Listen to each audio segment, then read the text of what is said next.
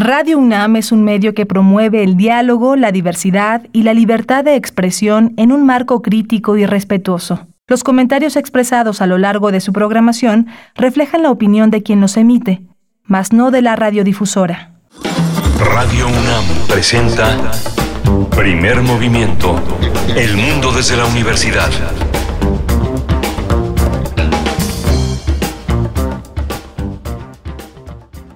Muy buenos días, bienvenidos, bienvenidas a Primer Movimiento en Radio UNAM. Estamos iniciando nuestra emisión del día de hoy, miércoles, a mitad de semana de nuestras vacaciones, de las vacaciones de este equipo de producción. Hoy, 29 de diciembre, les saludamos desde la virtualidad pero también con la oportunidad de seguir haciendo comunidad en este momento de vacaciones y de descanso. Estamos transmitiendo también en el 105.3, el 106.9 y el 105.7 en la Radio Universidad de Chihuahua, que cada mañana nos da la oportunidad de tener ese escaparate, ese eh, momento de compartir con la audiencia de Radio Universidad en el estado de Chihuahua. Saludos a la producción de este programa. Frida Saldívar ha diseñado, pues en estas dos semanas, una serie de charlas, eh, nuestros programas grabados con lo más importante que consideramos que ha ocurrido en este año. Saludo a mi compañero Miguel Ángel Quemain también en la conducción. Miguel Ángel, buenos días. Hola, buenos días, Berenice. Berenice Camacho. Eh, hoy tenemos una, un menú también muy interesante, resultado de una edición fina, de una mirada sobre lo que ha pasado en los últimos meses en primer movimiento y en nuestro país, por supuesto, en el mundo.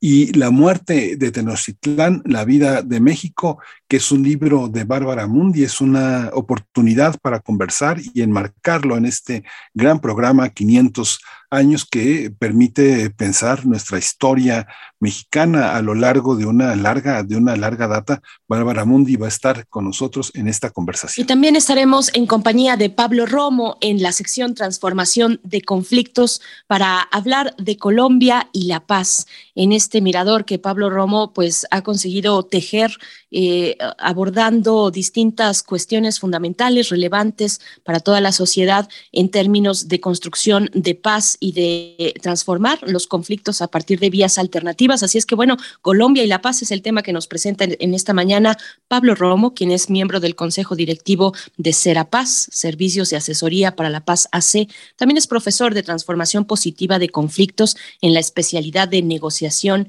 y gestión de conflictos políticos y sociales que eh, se da y toma parte de la Facultad de Ciencias Políticas y Sociales de esta universidad, de la UNAM. Así es que bueno, esto para la primera hora, Miguel Ángel. Sí, vamos a tener también en la segunda hora de primer movimiento el trabajo digno y el sistema universal, de salud y protección social. Es un tema que vamos a tratar con Paulina Gutiérrez. Ella es responsable de articulación e innovación de acción ciudadana frente a la pobreza. Es eh, una, una, una visión muy, muy interesante sobre la posibilidad de recuperar y el diagnóstico de nuestra dignidad frente a un ámbito tan importante como es el laboral. Y después de nuestra nota nacional y algunos otros contenidos que estaremos compartiendo con ustedes, llega la poesía necesaria hasta la tercera hora de transmisión. Por ahí de las 9.10 o 9.15 de la mañana tendremos poesía en esta, en esta emisión de miércoles 29 de diciembre. Vamos a tener también en nuestra mesa del día la situación del periodismo independiente Hemos tratado el tema del periodismo a lo largo de muchas ediciones aquí en primer movimiento y en esta ocasión vamos a presentar a un personaje que ha sido uno de los eh, representantes fundamentales de este periodismo, que es Julio Hernández. Él estuvo y diseñó eh, la octava de todo el periodismo que se realizó en esa radiodifusora, en ese espacio informativo y Julio Hernández ha diseñado el propio espacio. Julio Astillero, Astillero Informa, es una oportunidad para dialogar con uno de los eh, periodistas más añejos y de mayor experiencia y en esta apuesta por la libertad, por la libertad de expresión y la independencia. Sí, y acercarnos, acercarnos a esta figura en el periodismo, Julio Hernández, pues que ha, eh, que, que sigue cosechando ya una trayectoria muy, muy importante en el periodismo independiente, lo ha demostrado, pues eh, eh, a cada momento, ahora con, esta, eh, con este mirador digital, donde no es, no es nada fácil, donde el periodismo se, se, ha tenido que reinventar a través de plataformas digitales, pues Julio Hernández también con sus, con sus charlas astilladas, con su noticiario mm, vespertino, Julio Hernández ahí en, en YouTube. Bueno, pues una charla muy interesante que presentamos con ustedes para la mesa del día. Después estaremos cerrando como cada miércoles con el doctor Plinio Sosa, cerramos con broche de oro hablando de química, hablar de la energía química, Sitius Altius Fortius, es eh, pues la locución latina que significa más rápido, más alto, más fuerte. De esto nos estará hablando el doctor Plinio Sosa, quien es académico de tiempo completo en la Facultad de Química de la UNAM y donde se dedica principalmente a la docencia y a la divulgación de la química, como lo hace en este espacio todos los miércoles. Así es que iniciamos Primer movimiento, les recordamos nuestras redes sociales porque aunque estamos de vacaciones como equipo, eh, también estamos atentos, atentas a sus comentarios en redes sociales, arroba PMovimiento, estamos así en Twitter y en Facebook, Primer Movimiento UNAM. Iniciamos. Primer Movimiento. Hacemos comunidad con tus postales sonoras. Envíalas a primermovimientounam.gmail.com Toma nota y conoce nuestra recomendación literaria. Tenochtitlán, Tenochtitlán, la capital del imperio mexica, fue en su época una de las ciudades más grandes y complejas del mundo. Su edificación en una isla en medio de un lago, la infraestructura para utilizar los recursos hídricos y evitar inundaciones, favorecieron las condiciones para que su población llegara a rondar los 150 mil habitantes. Tras su caída en 1521, la ciudad edificada por los mexicas parece haber muerto quedado en el olvido, pero su grandeza sigue presente hasta nuestros días gracias al trabajo de grandes especialistas, expertos que han develado la riqueza de esta joya urbana que fue Tenochtitlán. La historiadora Bárbara Mundi muestra que el brillo de esa ciudad aún permanece hasta nuestros días. En su libro La muerte de Tenochtitlán, la vida de México, de 472 páginas, expone, pone el relieve en, los pueblos indígenas, su papel en la configuración de la capital novohispana y muestra que las élites mexicas conservaron una gran y sutil eh, influencia incluso después de la conquista y que contribuyeron a la construcción arquitectónica, simbólica y social de esta urbe ya está en la línea Bárbara Mundi, quien, eh, quien ha publicado este gran libro, este libro sólido, denso, en la muerte de Tenochtitlán, la vida de México, un libro que ya se ha encontrado con, con, muchos premios, con muchos reconocimientos y comentábamos al inicio que es un libro que sigue creciendo con múltiples estratos, sobre todo ahora en la conmemoración de los 500 años. Bárbara Mundi, gracias por estar aquí en Primer Movimiento, bienvenida nuevamente en México. Muy Gracias, es un placer estar presente con ustedes. Mm, gracias. Ya habíamos hablado cuando salió el libro recién recién caliente de la, de la, de la imprenta de Grando de Sal. Eh, el libro ha crecido. Ah, es, es, algo muy, muy curioso porque pareciera que un objeto pues tiende a, quedar inmóvil, pero en esta conmemoración nuevamente tiene una presencia importante. Recuérdanos, Bárbara, cuál es eh, un poco el sentido de este libro que ilumina un antes y un después de la conquista, del, encuentro con los españoles.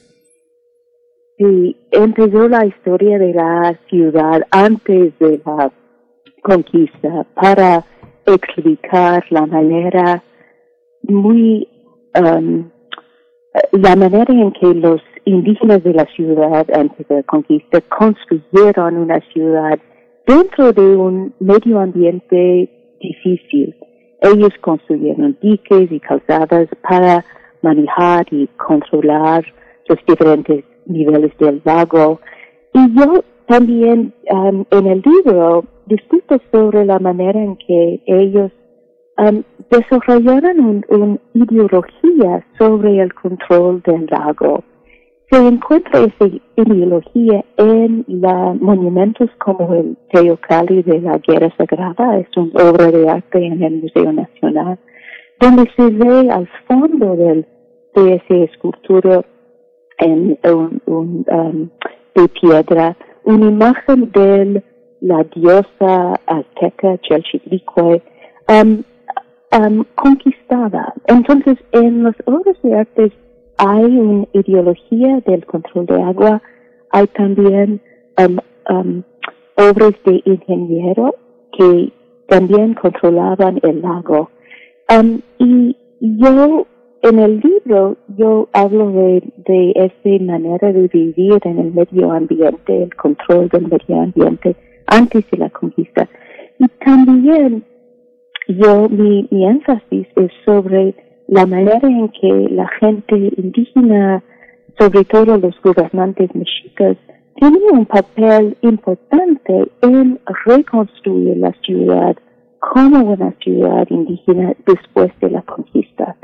Entonces el enfoque es mucho sobre um, las obras de ingeniería que hicieron los, los indígenas antes y después de la conquista, como los diques, um, y también en la manera en que los líderes mexicas tenían un papel sin duda antes de la conquista, pero también sigue siendo líderes importantes después de la llegada de los españoles. Ahora que tenemos la posibilidad de indagar y de hacer una actualización de la lectura, de la visión que hizo Cortés eh, de la ciudad, eh, demuestra también este, este libro que era falsa, que la imaginación de Cortés por el ascenso, por el reconocimiento, había ocultado una historia donde el cabildo indígena tenía más poder que el cabildo español y justamente eh, consistía en administrar una ciudad. Aparentemente venían de un continente donde el crecimiento de las ciudades marcaba la pauta del desarrollo de una cultura, pero se encontraron con una que no pudieron entender y que no pudieron gobernar sin el cabildo. ¿Cómo fue esta, cómo fue esta visión? ¿Qué es lo que se gobernó? Por una parte, por una parte los extremeños acostumbrados a lo seco y por otra parte los mexicas eh, navegantes que vivían eh, controlando la humedad. ¿Cómo es, esta, cómo es este desarrollo, Bárbara? Um, el cabildo indígena que estaba um, um, ubicada donde hoy en día es el lugar donde está el, mercado de San Juan, el cabildo indígena tenía control sobre el mano de la mano de, obra en Tenochtitlan. Entonces, eso fue súper importante porque los españoles, aunque ellos controlaban el centro de la, ciudad, cerca de la Zócalo, del Zócalo, ellos tenían que, que manejar, tenían que hacer lazos y vínculos con el cabildo indígena para hacer cualquier obra, edificios, diques, calzadas. Entonces, es eso, um, y por qué los españoles tuvieron que depender sobre el mano de obra indígena, um, eso fue clave um, por los élites mexicas de mantener su, clave, su poder en la ciudad después de la llegada de los españoles. Recuerdo que... sí, sí, sí, sí, sigue Bárbara, sí. No, no, sigue, por favor. Sí, ah, ok. Eh, el, un tema que pones sobre, eh, también sobre la mesa con todo y que observas todo este mundo desde la historia del arte, la arquitectura, toda la polifonía textual que rodea ese, ese momento, también colocas el medio ambiente como uno de los ejes en la gran discusión. 300 años tardaron en acabarse el agua. ¿Cómo, cómo el medio ambiente puede ser el eje definitorio de una ciudad que tú en algunos momentos calificaste que vivía una, una enorme tragedia. De ser el paraíso empezó a ser un, un, pequeño infierno a escala, un pequeño infierno de la sed. ¿no?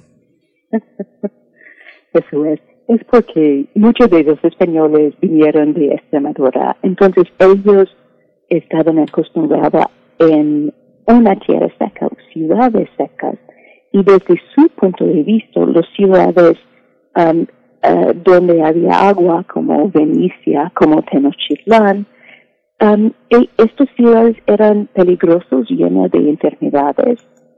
Y uh, los españoles querían construir una nueva ciudad, pero una ciudad seca. En contraste, los, los mexicas de la ciudad, ellos sabían la importancia de vivir con el agua en vez de contra el agua. Cuando se, se nota la arquitectura mexica, los grandes edificios como los templos, como el Templo Mayor, durante las épocas de inundaciones no había daños a, estos edificios por, porque son edificios enormes de, de masa, decimos. Um, y entonces los españoles en su búsqueda de implantar una nueva forma urbana, ellos decidieron de construir enormes edificios sobre el suelo, um, el lodo de, la Ciudad de México, y en esa búsqueda ellos decidieron de cortar los árboles para las fundaciones de sus edificios. En, cortar los árboles, ellos cambiaron poco a poco el medio ambiente alrededor de la ciudad con la, escasez de árboles, cambió un poco el, climático, no como hoy en día, pero poco. Y entonces empezaron a enfrentar con inundaciones grandes en las ciudades, en la ciudad de, México Tenochtitlan. También um, los españoles um, mostraban un descuido enorme al eh, sistema de infraestructura sobre el agua. Entonces ellos no prestaron atención en cuidar y mantener los diques, las calzadas. Entonces muy poco después de, la conquista, ellos em, enfrentaron una escasez de agua porque ellos no, eh, tenían los um, acueductos y 30 años después de la conquista, ellos enfrentaron enormes um, inundaciones de la ciudad. Entonces es por su, su descuido, por su ignorancia de la manera indígena de vivir con el agua, poco a poco, en las décadas después de la conquista, los españoles empezaron a destruir esta relación con el agua que los, los mexicas habían cultivado por, por siglos antes. Hay una, hay una visión también aquí en esta centralidad de lo, de lo, de lo hídrico, eh, donde el, el centro también como centro de poder no está donde siempre lo hemos visualizado los hombres y mujeres del siglo XX, sino que estaba en Tecpan esta, esta visión donde descolocas totalmente el centro de, de, México es muy interesante. Y, además lo haces eh, como siempre desde hace ya más de 20 años mirando, mirando a los mapas, mirando a los códices. Cuéntanos un poco, Bárbara, cómo estos centros religiosos como fueron San Francisco y San Juan, lo que hoy entendemos como Lázaro Cárdenas, José María Saga, todo ese entonces era San Juan, Mayotlán, cómo Moyotlán, cómo, cómo entender esta, esta visión, cómo volver a los mapas, cómo encontrarnos de nuevo con esa, con ese cambio de centralidad en el poder y en el gobierno. Sí, muchos de los mapas, um, hay mapas en el um, AGN, el Archivo General de la, de la Nación, y también mapas en colecciones extranjeros que muestra esa visión indígena de la ciudad, muestra una relación estrecha con el agua, muestra maneras de urbanismo que son más sano y, y, saludable para el, el, medio ambiente de la, de la cuenca. Lo interesante es que hace uh, un medio siglo um, empezó académicos, intelectuales en um, prestar su atención en, en, documentos en la lengua indígena de la cuenca, el náhuatl. Y había gran náhuatlatos como Alfredo López Austin y mm. um, uh, Portilla, que um, ellos empezaron a estudiar otro tipo de, documentos en náhuatl. Um, enseguida, um, académicos en los Estados Unidos empezaron también de aprender náhuatl para entender la visión de um, indígena de la ciudad. Hay cantidades de documentos en náhuatl en fondos como el Archivo General. Y esto, estos documentos en náhuatl um, ofrece nosotros hoy en día otra manera de acercarnos a la historia de la ciudad. Si nosotros leamos las cartas de Cortés, nos, nosotros encontramos una, una, um, una visión parcial y, un poco falso a la, de la ciudad, porque Cortés, um, él está en medio de un, un búsqueda, de poder.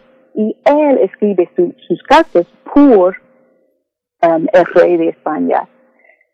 En contraste, en otros documentos indígenas escritos en náhuatl, escritos por, por gente indígena sobre la ciudad de, la, de, de Tenochtitlan, en estos otros documentos presentan una visión donde los españoles no tuvieran tanto poder, donde había maneras de, donde los, los indígenas tenían la habilidad de reconstruir la ciudad.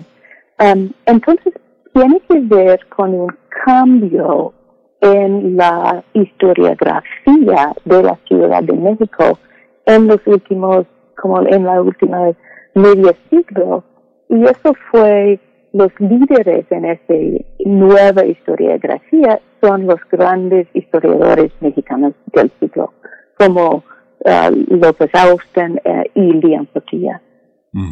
Justamente esto que señalas, la visión de los, de, los, de los códices y de la paleografía ha sido uno de los grandes desafíos eh, presupuestales en México. Hemos tenido, bueno, en el Instituto de Investigaciones Históricas de la UNAM, en todo, en todo el Instituto de Investigaciones Bibliográficas ha habido varios proyectos. ¿Con qué te has encontrado, Bárbara? ¿Qué falta? ¿Qué falta por, eh, por, por observar que piensas que puede eh, modificar ciertas visiones. Tú misma te acercaste a documentos que apenas habían sido explorados. ¿Cómo observas desde Estados Unidos, desde Nueva York, la, este, este, avance de la historiografía mexicana a partir de sus documentos? Te tocó tal vez una, una etapa en la que en este momento ha sido difícil por la pandemia, por muchos factores, seguir la consulta en este gran proyecto que está en el Archivo General de la Nación, que es, eh, que es mapas, códices y mapas, que es, que es un fondo. ¿Cómo, qué, qué, es lo que, ¿Qué es lo que falta? ¿Con qué nos vamos a encontrar? ¿Qué, ¿Cuáles consideras en tu indagación los archivos que están por descubrirse, por indagarse, por reinterpretarse? Digo, sé que es una pregunta compleja. Sí, sí.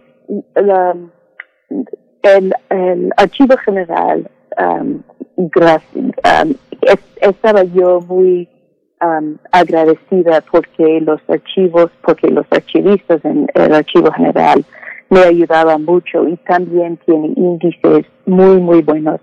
Uh, existe índices a muchos fondos en la Ciudad de México, algunos hechos por UNAM, por profesores en UNAM, estudiantes en UNAM. Entonces, hay maneras de, manera de acercarse muy fácilmente de estos fondos. Lo que yo um, mi añadida a la historia de la Ciudad de México um, es, es sobre los estudios de documentos como obras de arte. Mi entrenamiento es como historiadora de arte. Entonces mi enfoque era en el libro y sobre documentos, pero más sobre obras de arte y obras de cartografía para um, encontrar ese otro Tenochtitlan indígena que seguía por el siglo XVI. Tuve yo la gran fortuna de poder ver documentos en Suiza, en Um, en muchas ciudades en la ciudad de, en, los Estados Unidos, para um, profundizar ese énfasis um, sobre la visión indígena eh, de la Ciudad de México. Hay mucho que, que, que encontrar todavía. Hay, hay fondos en países europeos, hay fondos dentro de México que son um, ignorados y acá, acá porque y, y es porque hay una riqueza enorme de documentos históricos. Entonces hay mucho que, que encontrar, hay mucho que descubrir, descubrir por los, los nuevos historiadores. Ahora que tú recuerdas a Alfredo López Austin, Alfredo López Austin, tal vez el reconocimiento de este gran escritor, de este gran historiador, empezó por fuera, empezó fuera de México y luego en México. Es una, es, ha, sido muy interesante esa, esa trayectoria. En esta reinterpretación de, eh, del pasado mexicano, ¿tú consideras que hay una, una, una posibilidad como de, de, de, cambiar la narrativa en torno a lo urbano y, y lo indígena. También está este libro de, de, Guillermo Bonfil Batalla, México Profundo, todas las cartografías simbólicas que ha establecido Néstor García Canclini. Ha habido toda una serie de, de historiadores, de historiadores del arte, eh, viejos eh, eh, baluartes de nuestra universidad, como Jorge Alberto Manrique, muchos que han contribuido a hacer este mapa pedazo de la, de la cartografía y de la narrativa indígena, ¿consideras que tiene que haber una reinterpretación de lo indígena y lo urbano en un pasado que muestras más presente que nunca? Yo, sí, yo he estado incluida mucho por las, las obras de estos grandes historiadores y, y, también con los historiadores actuales que están en UNAM, como mi gran colega María Castaneda de la Paz, que trabaja en, antropólogos y también otros historiadores y históricas um, y, en estéticas como Pablo Escalante de Gonzalvo y Diana Magalone.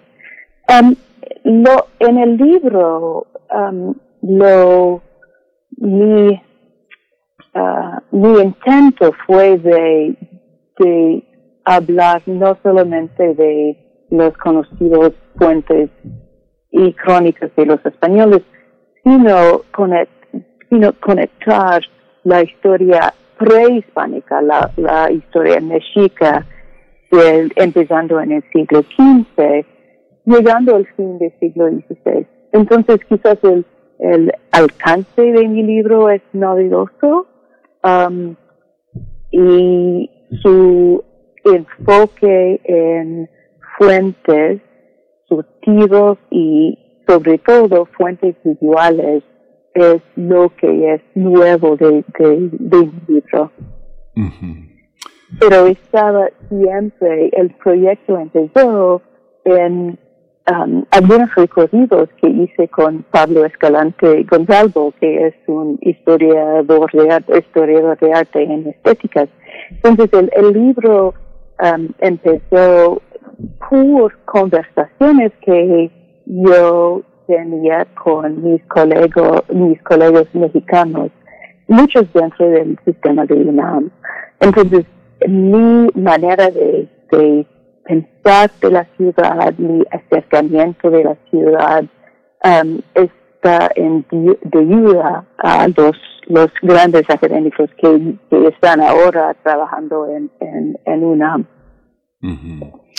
Bárbara, se nos acaba el tiempo. Tengo que hacerte una, una última pregunta. Vamos a, vamos a obsequiarle a los radioescuchas eh, dos ejemplares de este extraordinario libro y, tenemos ya una liga ah, en Facebook. Quisiera pedirles a los radioescuchas que estén atentos una reflexión sobre dos temas. La presencia de lo indígena en, en la Ciudad de México y la presencia del agua. Pero quiero hacerte una última pregunta. En, en 2010 eh, tuvimos este, eh, muy mala suerte de las celebraciones de, eh, del centenario de la revolución y el bicentenario de la independencia, porque era un gobierno muy conservador que se la pasó y buscando en los huesos. Pero en este momento hay otra conmemoración. Le tocó a un nuevo gobierno eh, los 500 años, esta conmemoración. ¿Cómo observas ahora que estás en México en un momento pandémico esta, esta conmemoración? ¿Qué oportunidades nos da? ¿Qué oportunidades le da al gobierno y a la sociedad mexicana de encontrarse con una forma de su pasado?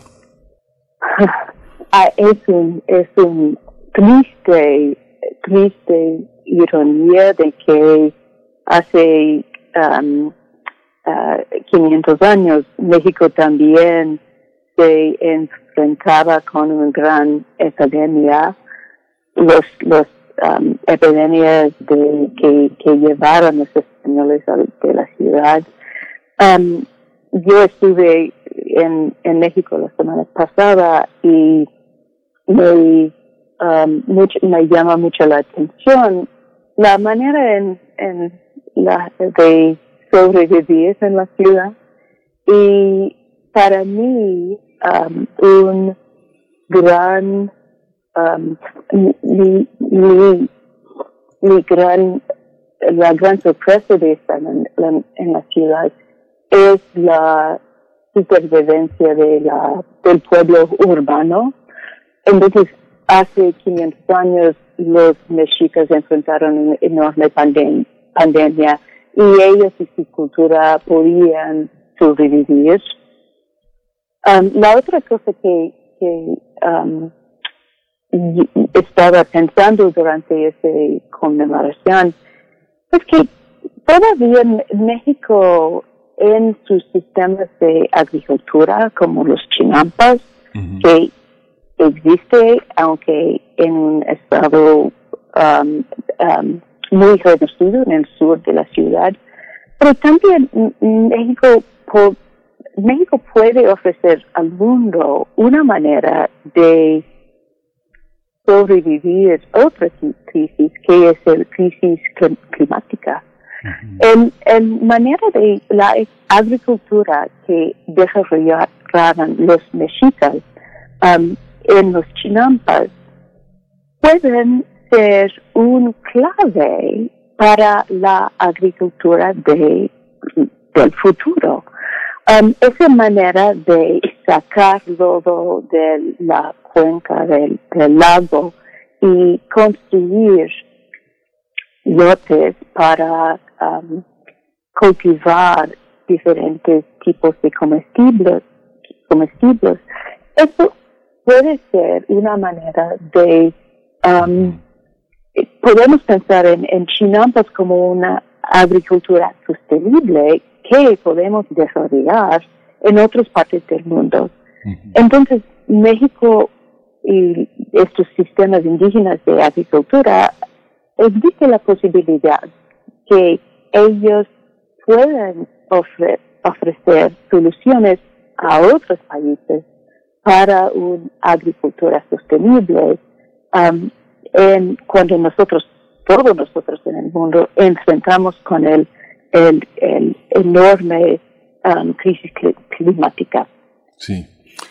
Pues muchísimas gracias, Bárbara Mundi. Hay que decir, hay que recordar que Vistas Visual Culture in Spanish America 1520-1620 es un gran sitio en, eh, eh, que, que, has alimentado con, con, eh, con, todo un equipo de trabajo. Y bueno, tenemos que hablar este, de este trabajo que junto con Dana Leisbon han hecho, han hecho posible que estas imágenes, esta relectura de nuestro pasado. Bárbara Mundi, muchas gracias. Mucho que, que este libro siga, siga estratificándose y creciendo como lo ha hecho en estos dos últimos años. Felicidades por este trabajo. Muchas gracias por estar con nosotros esta mañana. Muchas gracias por invitarme. Es un enorme placer de estar con ustedes. Primer movimiento.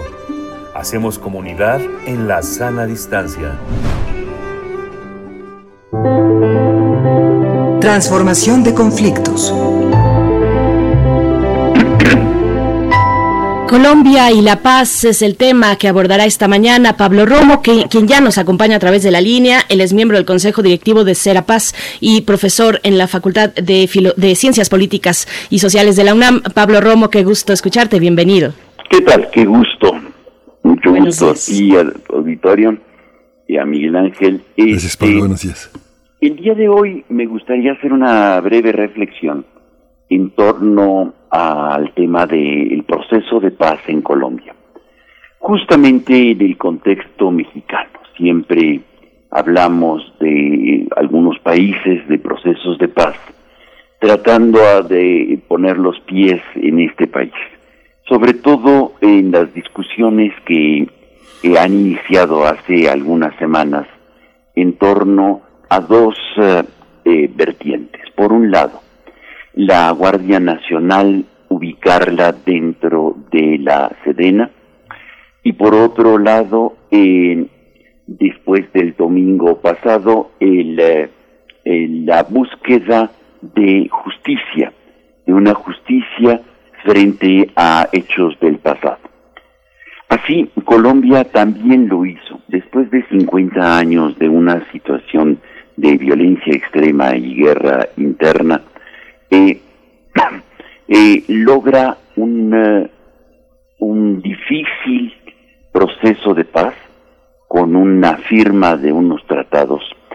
Y después de estos tratados se generan, o como parte de estos tratados, generan una serie de instancias de política pública y de justicia, justicia transicional, que ayudan o que van a fortalecer el proceso de reconciliación, de paz y de justicia.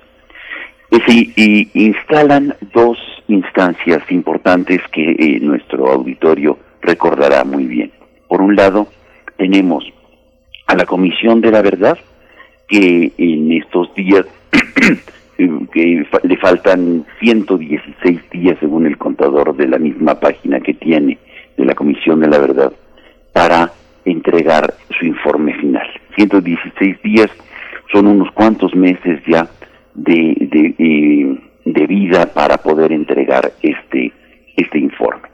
Y por otro lado, y algo me parece que es muy importante, es em, una instancia que tiene jurisdicción especial, que se llama este, la Jurisdicción Especial para la Paz, que es una instancia de justicia en donde atienden eh, temas de casos eh, del sistema para juzgar crímenes graves cometidos durante este medio siglo de conflicto armado entre el, eh, el Estado colombiano y la ahora extinta guerrilla de las FARC. Esta jurisdicción, este, esta instancia, en los últimos eh, meses ha llevado a juicio a, a muchos, bueno, ha hecho una serie de investigaciones y ha recogido eh, jurídicamente una serie de casos muy relevantes. Y ha publicado en los últimos eh, en las últimas semanas algunos em, de los expedientes llamando a juicio a eh, militares que han cometido crímenes. Me parece que esto es relevante sobre todo para considerarlo en el contexto de la discusión que en México se tiene sobre el ejército y la Guardia Nacional. En los últimos días, 15 militares han sido eh, llamados a juicio por 127 asesinatos.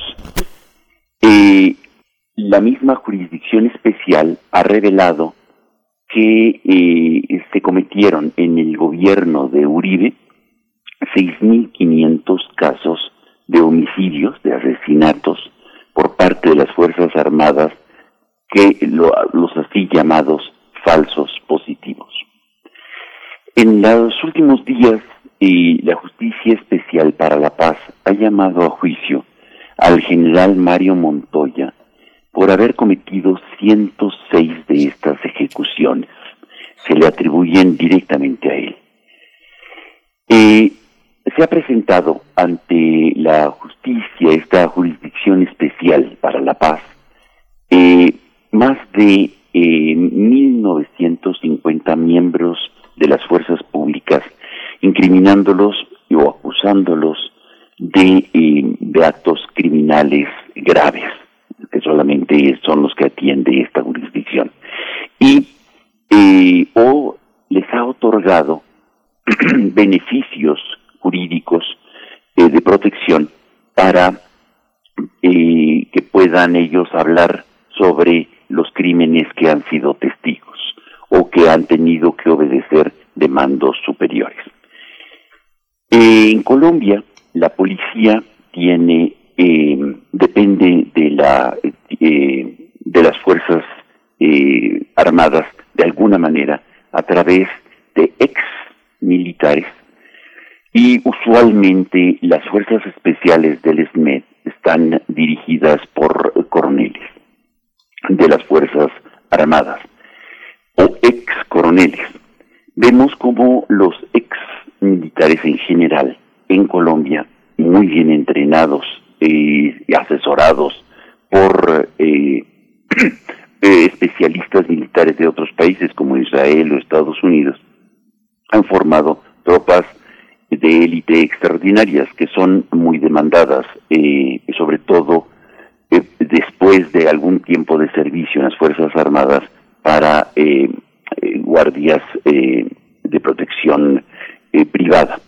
Así pues, son llamados, por ejemplo, para los Emiratos Árabes Unidos. De hecho, hay un informe interesante que señala que cada semana salen del país 50 ex militares para formar parte de estas tropas irregulares en, eh, en Medio Oriente o como fuerzas de protección en Emiratos Árabes. Ya lo vimos, lo que ha sucedido en Haití, el, homicidio, el, magnicidio del presidente de Haití fue cometido por ex militares de eh, Colombia. El atentado que sufrió el presidente en turno actual, Duque, fue planeado por un ex capitán de la, del ejército este, en retiro. La gente se retira muy, muy pronto este, junto con algunos, según la información también de la Fiscalía, del fiscal general Francisco Barbosa y del ministro de Defensa, Diego Molano Aponte, de dos generales y un ex capitán del ejército. Esto nos lleva a hacer una reflexión en torno a cómo el protagonismo de las Fuerzas Armadas eh, tanto imbricados con la policía como, eh, en, una, en fuerzas especiales para controlar el orden, mantienen un control territorial, político y la dinámica de la guerra es difícil de parar por más que haya instancias como la Comisión de la Verdad o esta jurisdicción especial para la paz. Parece que es indispensable hacer una reflexión mucho más profunda en torno quienes participan para la construcción de policías, para la, formación de policías en los países.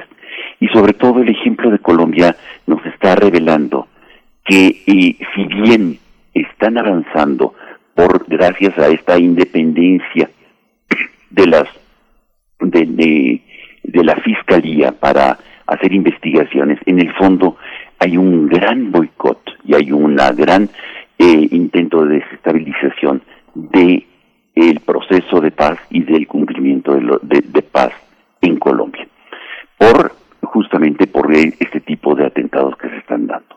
Vale la pena echar una mirada hoy a Colombia, sobre todo en los modelos que desde México queremos copiar. Pues Pablo Romo, eh, muchas gracias.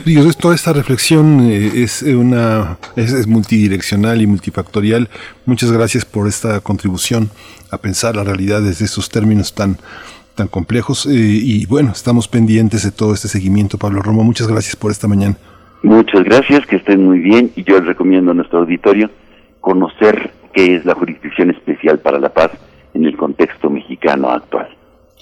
Así es, bueno, pues nos quedamos con, con esa tarea mm, y, por supuesto pensar en, en, las implicaciones de estos, eh, de estos conceptos que de pronto salen al paso de, de procesos violentos, los falsos positivos.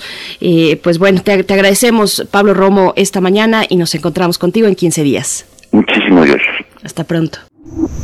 Primer movimiento. Hacemos comunidad en la sana distancia. Seguimos aquí en primer movimiento. Recuerden que por periodo vacacional este es un programa grabado con entrevistas de retransmisión, notas informativas y justamente ahora les convocamos a escuchar el Radio Cuento, que es una selección que hicimos para el día de hoy. Primer movimiento. Hacemos comunidad. Pues vamos a presentar nuestro radioteatro Locura de María Luisa García Helio, una de las eh, una de las selecciones más finas de una de las grandes escritoras que llegó con el exilio republicano, una de las mujeres que tuvo una enorme influencia en este grupo de grandes creadores. Ella ella estuvo con Yomi García Scott, una de las presencias en, en, poesía en voz alta en este grupo que formaron García Márquez, Muti, Salvador Elizondo. Hay un eco poderosísimo. Eduardo Mateo Gambarte hizo una biografía de eh, María Luisa Helio Bernal, La vida como nostalgia y exilio. Lo publicó en 2009, el año de su muerte. Y hay un libro muy interesante, Tiempo de llorar y otros relatos, para quien quiera quedarse con ella y leerla. Lo editó Turner en 2002. Es una edición del equilibrista del 88, hace ya más de 30 años. Eh, el tiempo ha pasado de una manera implacable. Tiempo de llorar es uno de los grandes libros de María Luisa Helio Bernal. Vamos a, vamos a escuchar este radioteatro. Para teatros, los radioteatros de primer movimiento. Locura, de María Luisa Elío. Vindictas, cuentistas latinoamericanas, UNAM y Páginas de Espuma, México 2020. Tengo tal terror que he logrado olvidarme del miedo. Estoy en una casa de salud, así llaman al manicomio, Monsieur de Santé. No comprendo nada, no sé por qué estoy aquí tirada sobre una cama. Entran y salen médicos, jóvenes médicos, estudiantes en medicina y hacen preguntas, hacen muchas preguntas, tantas Ande, levántese, levántese, que se levante. Yo grito y grito y no sale ni un sonido de mi boca. Me agarran por el brazo para levantarme y ahora caigo sobre sobre una enorme piedra que me parte la cabeza. La sangre cae sobre mi cara. Ya no soy nada. ¿Qué es eso de no ser nada? Sí, yo también me lo he preguntado. No soy nada. ¿Qué es ser algo? ¿Qué es ser? Yo ya no estoy. ¿En dónde estoy ahora? Solo estoy en no estar, solo soy en no ser.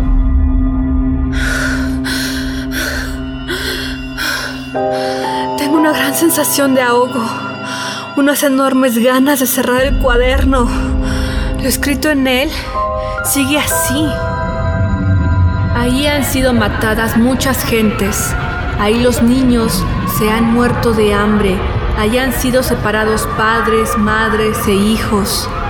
De ello ya me habían contado. ¿Cuántas horas, cuánto tiempo estuve esperando a que me llegara el turno? Sí, aún lo recuerdo. por caridad, ¿qué es lo que recuerdo?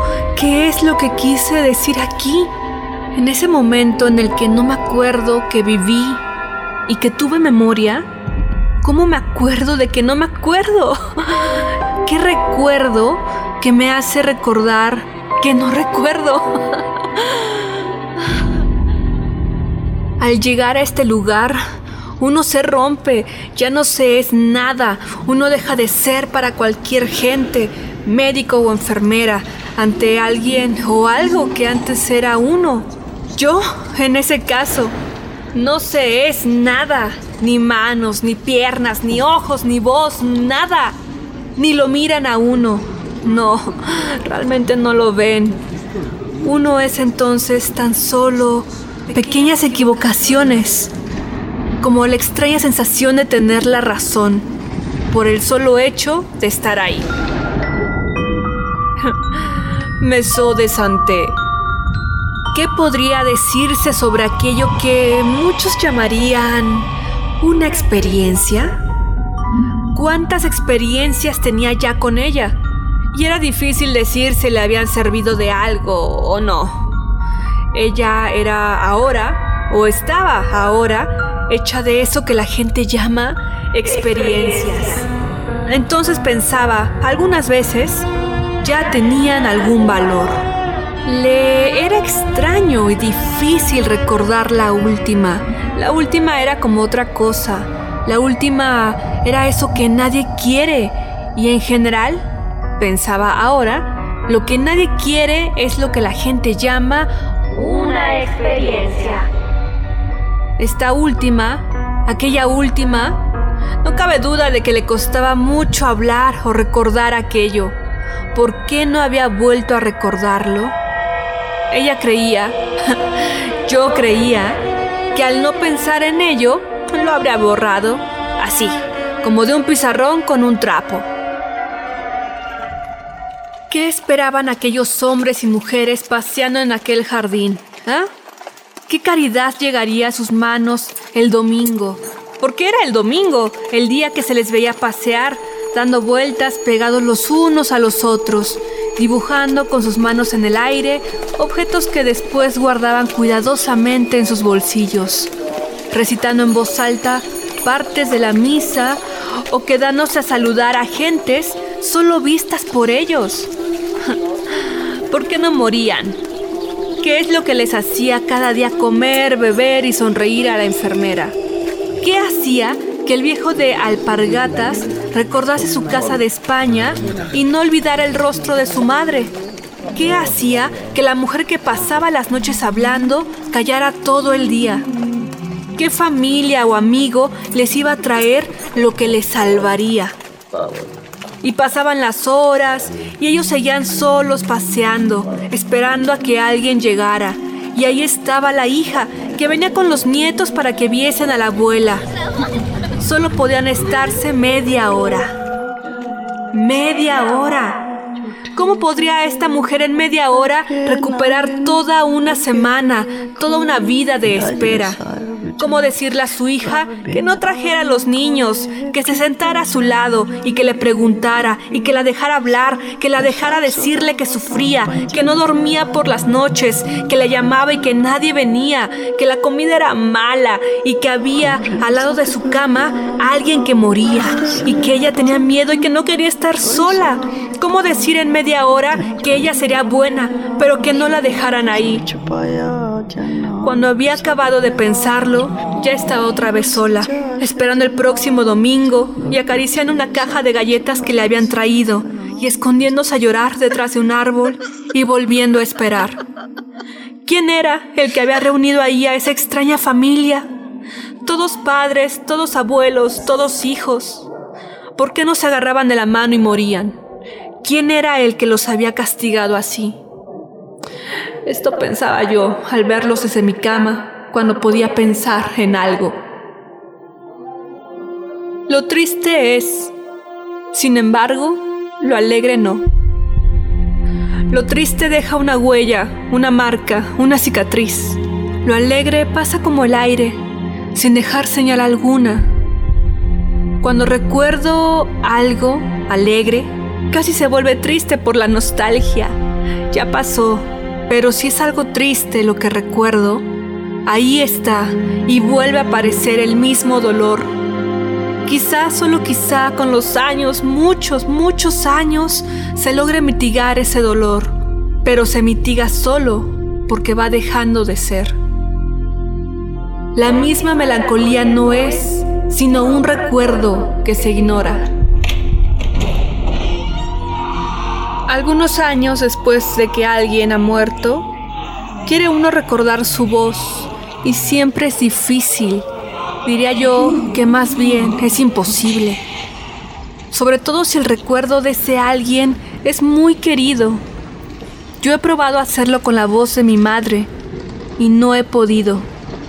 Empiezo siempre con mucho cuidado, empiezo con una frase que me sea conocida, una frase cotidiana algo así como, hasta luego hijita, o nena, debe ser buena.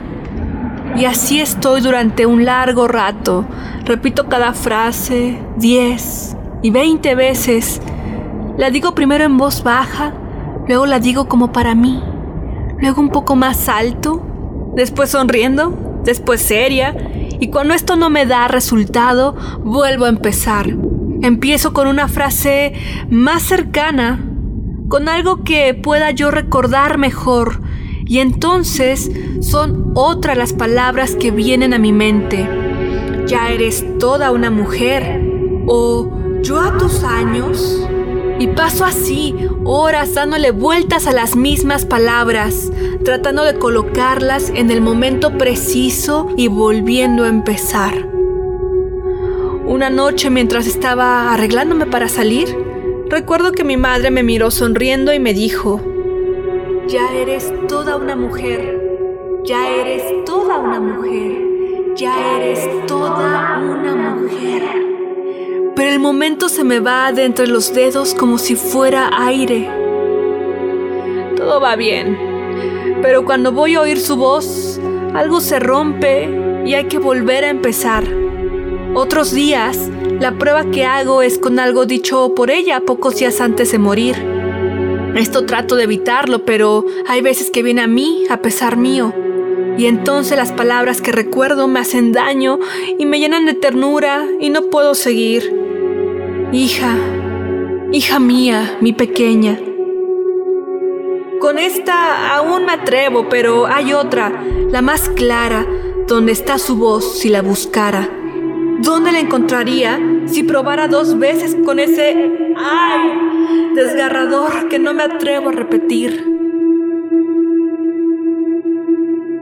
Locura de María Luisa Elío. Vindictas, Cuentistas Latinoamericanas, UNAM y Páginas de Espuma, México 2020. Primer movimiento. Hacemos comunidad. Qué maravilla nuestro radioteatro de esta mañana. Gracias a Frida Saldívar. Sí, Frida Rebontulet en, en la voz, eh, Frida Saldívar en la producción y al S Music en, la, en, el diseño, en el diseño sonoro que finalmente si le quitáramos eh, la voz de Frida Rebontulet encontraríamos toda una atmósfera que justamente eh, haría transitar pensando en todos los temas que recorre María Luisa Elío en, en Remedios Bar o en Leonora Carrington, en todo un ambiente plástico verdaderamente traducido en, esto que es la escenografía de la radio, que es, el sonido. Pues gracias al S Music por ese trabajo. Así es, sí, muy, de verdad, muy, muy disfrutable para esta mañana de viernes 5 de febrero. Estamos ya a punto de despedirnos de la Radio Universidad de Chihuahua. Ya son las 7 con 59 minutos, la hora del centro. Vamos a hacer el corte y volvemos para tener nuestra nota nacional. Recuerden que también nos podemos escuchar a través de www.radio.unam.mx. Vamos al corte y regresamos. Nos despedimos eh, de la Radio Universidad de Chihuahua en esta primera hora de primer movimiento. Estamos en, en primer movimiento en Facebook, P Movimiento en Twitter. Quédese con nosotros, eh, regresamos en unos momentos. La música, como usted sabe, está circulando en Spotify, en Radio NAM, es una de nuestras propuestas en primer movimiento. Ahí podrán ubicar y conocer toda la música que está sonando en estos días y que ha sonado a lo largo de 2021. Encuentra la música de primer movimiento día a día en el Spotify de Radio UNAM y agréganos a tus favoritos.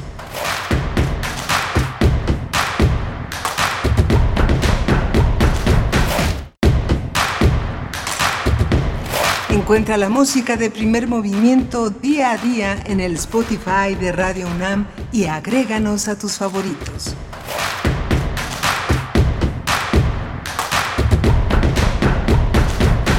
Buenos días, casi son eh, pasaditas las 8 de la mañana. Estamos enlazados con la radio Nicolaita ya en Morelia, Michoacán, como todos los días de 8 a 9 de la mañana. Hoy está Frida Saldívar en la producción ejecutiva, como todos los días, Violeta Berber en asistencia de producción y mi compañera Berenice Camacho en los micrófonos. Berenice, buenos días. Muy buenos días, Miguel Ángel Quemain. Buenos días a la audiencia de Radio UNAM de Primer Movimiento. Felices vacaciones.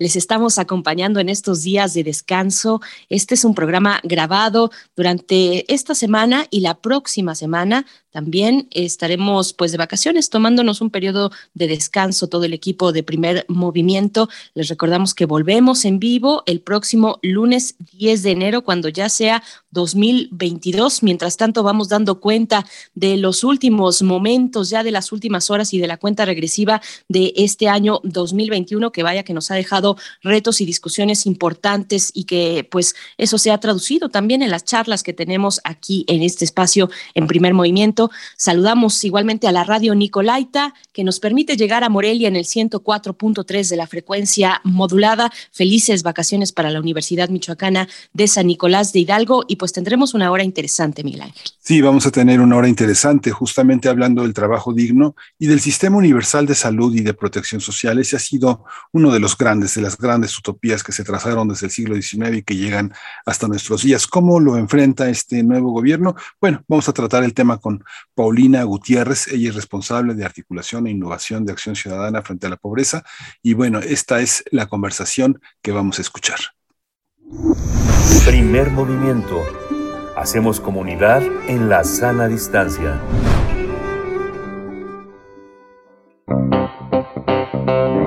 Nota Nacional. La raíz de la pobreza en México está en el sistema laboral. Los datos del Coneval revelan que hay dos carencias que resaltan y explican la magnitud de la pobreza. Una es la falta de ingreso suficiente para acceder a productos de la canasta básica y la segunda es la seguridad social. En 2020, estas dos penurias fueron las más altas y afectan, afectaron a más de la mitad de la población. Se estima que alrededor de 67 millones de personas no tienen en México ingreso suficiente para superar la línea de pobreza, así como 66 millones no tienen seguridad social. Y es que seis de cada 10 personas trabajan sin afiliación a la seguridad social, es decir, son informales, aunque una buena parte de ellas tiene un empleo con trabajo asalariado y subordinado. Así lo ha informado Acción Ciudadana frente a la pobreza, quienes destacan en eh, que es errónea la percepción de pretender reducir la pobreza mediante programas sociales. En cambio, proponen impulsar un sistema laboral que garantice salarios dignos y seguridad social. A propósito de este pronunciamiento sobre trabajo digno y sistema de salud y protección social que ha lanzado Acción Ciudadana frente a la pobreza, hablaremos sobre la situación de esta dimensión en México, las políticas públicas para enfrentar la crisis económica agudizada con la pandemia. Y para este propósito, nos acompaña en la línea Paulina Gutiérrez, la presento, ella es responsable de articulación e innovación en acción ciudadana frente a la pobreza. Te doy los buenos días y la bienvenida, Paulina Gutiérrez, gracias por estar aquí. Muchísimas gracias a ti, Berenice, es un gusto estar contigo y con tu auditorio. Gracias, igualmente, muchas gracias. Bueno, pues, ¿qué, ¿qué, poder, con qué, con qué iniciar esta conversación? ¿Qué es lo que ustedes han detectado desde Acción Ciudadana frente a la pobreza con respecto, pues, a lo que, a las cifras que, ha lanzado Coneval en semanas recientes y, y bueno, también eh, apuntando hacia lo que significan los programas sociales en este, en este gobierno, en este gobierno federal? Cuéntanos un poco de lo que están proponiendo en Acción Ciudadana, Paulina Gutiérrez. Pues mira, Berenice, los, eh, en su resumen explican muy bien los datos que sacó con Eval. Aquí es muy importante señalar eh, que es una tristeza y una tragedia que haya aumentado la pobreza, pero desde Acción Ciudadana frente a la pobreza pensamos que hay que cambiar el foco. Los programas sociales, aun cuando funcionaran bien, no son suficientes para sustituir eh, los ingresos por trabajo eh, de las personas. Entonces yo creo que no hay que no hay que poner el foco en los programas que sí son necesarios para poder compensar y garantizar algunos derechos sociales, pero hay que hay que eh, como decimos agarrar el toro por los por los cuernos y tenemos dos soluciones, ¿no? El trabajo digno porque la mayoría de las personas que trabajan en México, y eso es una tragedia, no ganan lo suficiente ni siquiera para adquirir la canasta básica, y un sistema universal de salud y de protección social, desligado de los derechos laborales. El, la salud es un derecho social y tiene que ser garantizado como tal. Entonces, la solución de fondo en la dimensión económica es colocar los derechos laborales en el centro del modelo económico para generar un trabajo digno. Esto es eh, que haya los ingresos, la gente que trabaja que tenga los ingresos suficientes para poder eh, obtener lo más básico por lo menos, pero también eh, eh, sustituir la pretensión de lograr un crecimiento económico únicamente con base en las exportaciones y generar el mercado interno para que pueda eh, crecer la economía. Y en la dimensión social proponemos la solución eh, de fondo es construir un auténtico régimen de bienestar, ¿no? Un sistema de protección social universal que no esté condicionado, como decíamos, como si fueran derechos laborales, sino que sea progresivo y financiado con impuestos generales. Para ello, pues proponemos, eh, pensamos que la pobreza y la desigualdad en México son un problema país, ¿no? Que nos incluye a todos, no solo al gobierno, sino también a los actores económicos y sociales. Para ello proponemos pues un diálogo en base a 10 propuestas que si quieres luego las podemos platicar.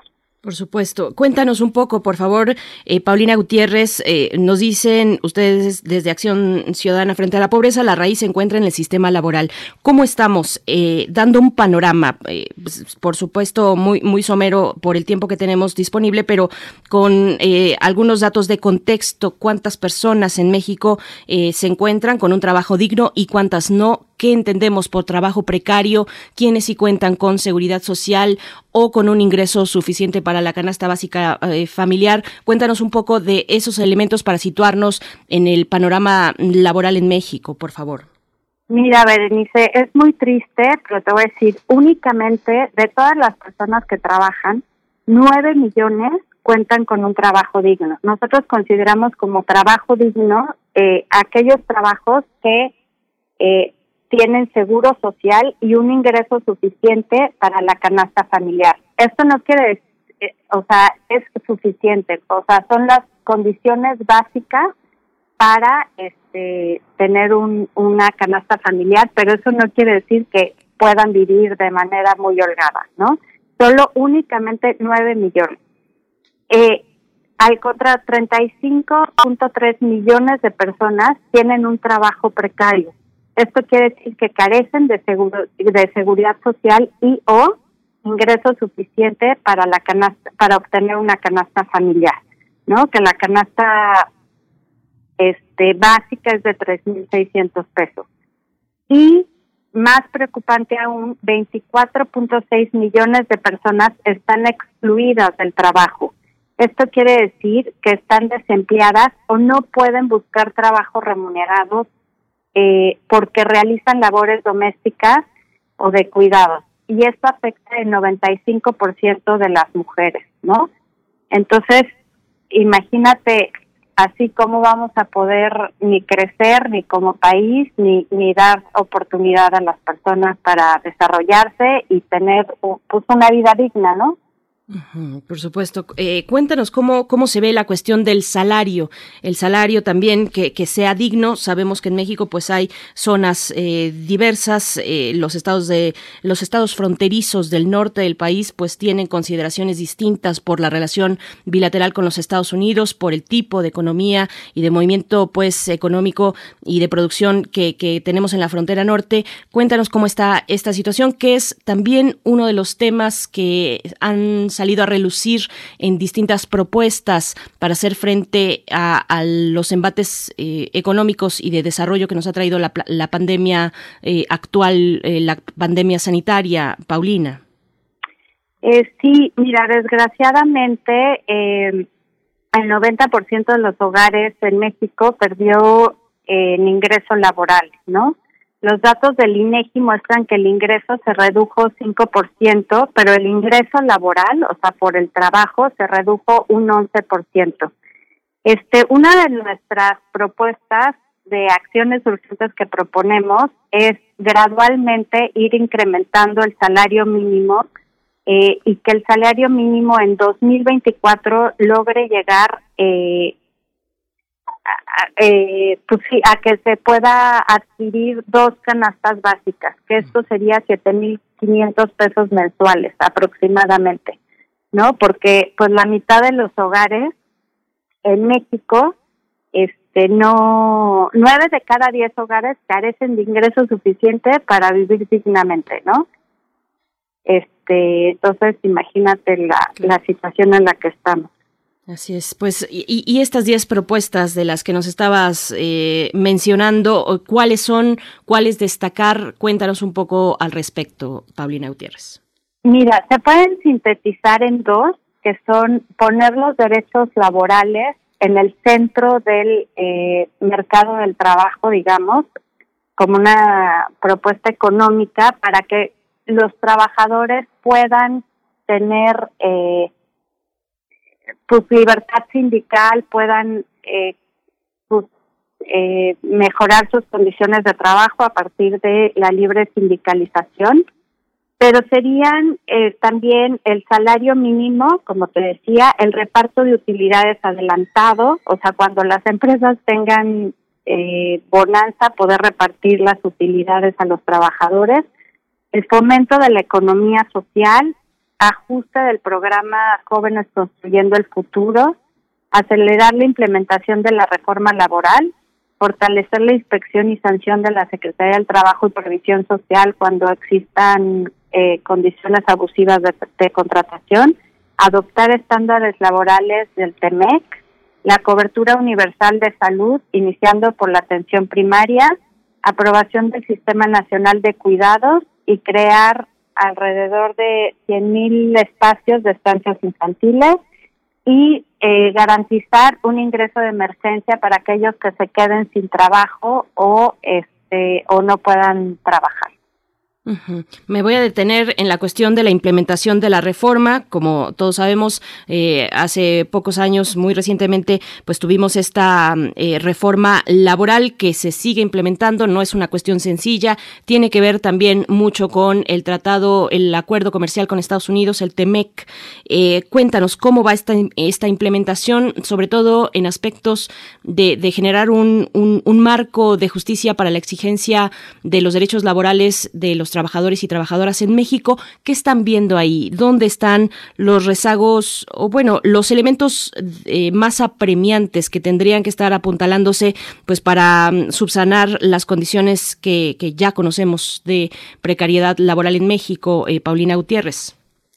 Pues eh, eh, la verdad es que va muy lenta. Ahorita, por ejemplo, acabamos de ver eh, en General Motors cómo se eh, pues se pudo por una demanda poder eh, elegir eh, una nueva dirigencia sindical con condiciones eh, democráticas, digamos, y aceptar o no el, el contrato de trabajo. Nos, esa es una muy buena noticia, pero pensamos que es muy lento. Eh, sabemos que los sindicatos habían sido eh, cooptados por las empresas, los sindicatos eh, empresariales, contratos eh, pues muy abusivos para los trabajadores y el chiste es que se puede implementar un sistema de justicia como ya está previsto en la ley en la constitución que pueda garantizar las condiciones eh, democráticas a los trabajadores para que puedan ejercer su derecho de contratación y de libre sindicalización. Ahí donde está la, eh, digamos, eh, el compromiso, la responsabilidad social también desde las empresas. ¿Cómo ha sido esta cuestión en términos de lo que propone y, apunta la reforma laboral? Eh, pues yo creo que las empresas, pues habrá algunas que, que ya tengan un compromiso con su libre sindicalización, pero esto ha sido de hace mucho tiempo eh, tenemos una cultura antisindical, digamos, y, y nosotros pensamos que el poder de los trabajadores de poderse unir, de poder negociar colectivamente eh, sus condiciones laborales es fundamental para que haya condiciones más igualitarias para la distribución del ingreso en México, ¿no? Entonces, pues, pues hay que hacer eh, como diremos, concientización también para las empresas que, que si los trabajadores están bien, a ellos también les facilita y les favorece su productividad, su competitividad y poner esto, ¿no? Eh, el punto de los derechos laborales como eh, centro de la nueva reactivación económica y dejar este esta idea de precarización del trabajo como pues la ventaja comparativa de México, ¿no? Competitiva de México me, voy a detener también en la cuestión de los eh, rasgos y sesgos de, género. La pandemia, sabemos, eh, la, y la pobreza afectan de manera especial, diferenciada a los distintos grupos de la población, en este caso a las mujeres. Me quisiera referir, Paulina Gutiérrez, para preguntarte, mencionabas de la relevancia, por supuesto, de, de echar a andar, de implementar, de poner ya en orden el Sistema Nacional de Cuidados, algo que generó pues muchas expectativas pero como todo también muchas dudas respecto a con lo que se contaba para su implementación. Cuéntanos un poco, sabemos que es fundamental para el caso de las mujeres por cómo está repartido el trabajo, digamos, en, en casa, el trabajo doméstico y que afecta puntualmente a las mujeres. Cuéntanos de esta cuestión. El Sistema Nacional de Cuidados no es poca cosa. Eh, ¿Cómo lo están viendo ustedes desde eh, frente eh, Acción Ciudadana frente a la pobreza? Pues mira, como te decía, el 95% de las mujeres es eh, está excluida, o sea, de, la, de los trabajadores que podrían estar trabajando, pero están excluidos del trabajo, este son el 95% de mujeres. Nosotros consideramos con este sistema nacional de cuidados se favorecería poder ingresar a estas mujeres que no tienen oportunidad de trabajar por estar cuidando eh, a los niños o a gente que tenga alguna este, discapacidad, digamos, ¿no? Entonces, para nosotros es fundamental y poderlo eh, financiar, digamos, con impuestos generales, ¿no? Este, porque nos parece que, que ahí se, o sea, volver a poner estancias infantiles, y no solo instancias infantiles, son un chorro de cosas, ¿no? Pero pero sí, pues sí necesitamos invertir en eso porque de eso depende que eh, muchísimas mujeres puedan ingresar al mercado laboral. Fíjate que recientemente, bueno, se publicó eh, el, el, documento Renovar Políticas para un nuevo curso de desarrollo en México que ha generado, eh, eh, son documentos que, genera eh, el grupo, el grupo Nuevo Curso de Desarrollo en México precisamente. Estuvimos, hemos estado hablando esta semana al respecto. es una colaboración de distintos académicos, académicas auspiciadas por la UNAM, pero de distintas instituciones, donde dan, digamos, una especie de hoja de ruta, recomendaciones, posibilidades para eh, generar pues desarrollo en nuestro país. Y, y, es muy complejo, por supuesto, es una problemática sumamente compleja que corre en distintos tiempos, en distintos niveles, hay cuestiones em, de, largo plazo que, que, se tendrían que empezar a abordar, está ahí la, la cuestión de la reforma eh, en términos eh, hacendarios, pues, y vaya, un sinfín de, de cuestiones. Te pregunto con ese contexto, ¿Qué es lo más apremiante que están viendo ustedes desde Acción Ciudadana frente a la pobreza? ¿Qué elementos podrían echarse a andar ya de inmediato para eh, hacer frente a los embates de esta crisis sanitaria? Eh, mira, en referencia al sistema de cuidados, nosotros proponemos eh, abrir por lo menos 100.000 espacios más en estancias infantiles. Pero, eh, como decíamos, es un pues es un problema muy complejo, es estructural y nosotros lo que pensamos es que todos los actores eh, económicos, políticos y sociales le tenemos que entrar al tema, cambiar el foco y poder y poder discutir la mejor manera de llevar a cabo estas propuestas que nosotros tenemos, ¿no? Quizá no tengamos eh, técnicamente nosotros, pero para eso tenemos que discutir con académicos, con los tomadores de decisiones, eh, con los expertos y también con las propias poblaciones que, que sufren estos problemas, cuál sería la mejor manera, pero pero ir hacia eso, poner en, en este en el centro a las personas y eh, a los derechos laborales, digamos. Ese documento que te comento de nuevo curso de desarrollo en México eh, tiene un ánimo eh, conciliatorio, tal vez conciliatorio es demasiado, pero al menos un ánimo de diálogo que despeje lo que nos ha traído pues la, la polarización que, existe en México, eh, estos, estas discusiones a veces que, que, no nos llevan a ningún lado, que no nos están llevando a ningún lado. ¿cómo, ¿Cómo ves en, esa, en ese sentido las, las voluntades diversas? Políticas, sociales, cómo favorecer y echar a andar un diálogo que precisamente nos haga salir de, la especie de atolladero en el que nos encontramos y que, y que urge despejar. ¿Cómo lo están viendo ustedes, eh, desde esta organización?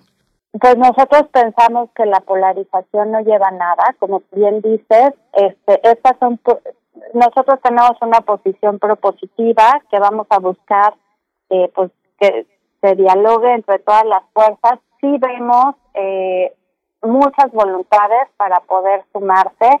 Eh, también hay grupos empresariales, eh, pues toda la sociedad civil, digamos, y, falta convencer eh, con argumentos y con datos, con diálogo y argumentos que arrojen ese diálogo eh, a los tomadores de decisiones para que podamos pues enfrentar esta situación que ya no puede seguir creciendo la pobreza en México, ¿no? Es, es una tragedia y, y, a todos nos toca, ¿no?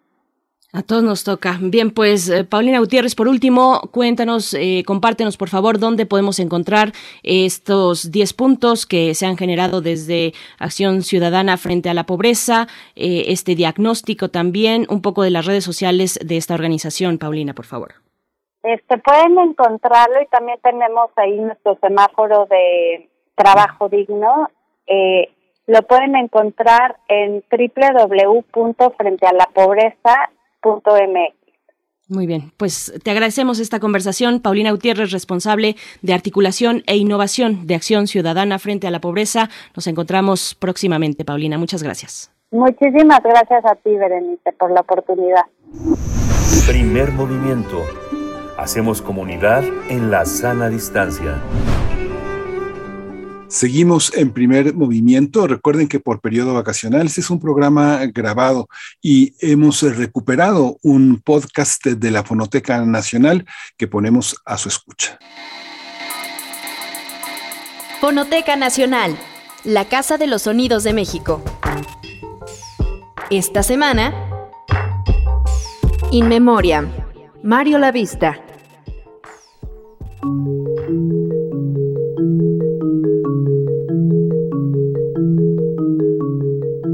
El poeta colombiano Álvaro Mutis escribió los siguientes versos tras escuchar la música del compositor mexicano Mario Lavista. Apenas escuchada, se transforma, cambia de lugar y nos sorprende desde un rincón donde jamás sospechamos que se diera. No tiene signo de don de una eternidad, que sin pertenecernos nos rescata del uso y las costumbres de los días y del llanto, del gozo y su ceniza voladora. En nuestro podcast semanal recordaremos a Mario Lavista, quien falleció el pasado 4 de noviembre de 2021 en la Ciudad de México. ¿Acaso al escuchar fragmentos de su obra y entrevistas que le hicieron, podamos ser rescatados, como dice Álvaro Mutis, de los días y del llanto?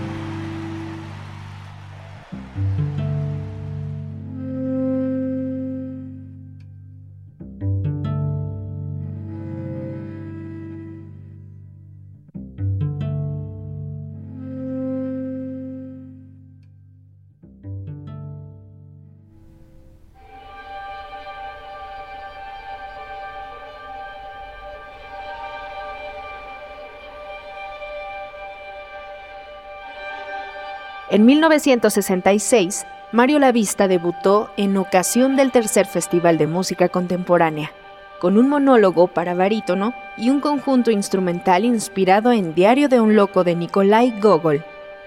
Al concierto acudió Juan Vicente Melo, integrante de la generación del medio siglo y crítico musical en publicaciones como La Cultura en México o Revista de la Universidad de México, quien escribió después de escuchar al compositor, con eso que se ha dado en llamar talento natural o innato, como si existiera un talento artificial se advertía a un músico de gran sensibilidad, inquieto, deseoso de decir lo que todo artista desea decir, sin caer en fáciles efectismos ni en no menos gratuitos procedimientos de vanguardia que ya van convirtiéndose en inevitables y reconocibles clichés.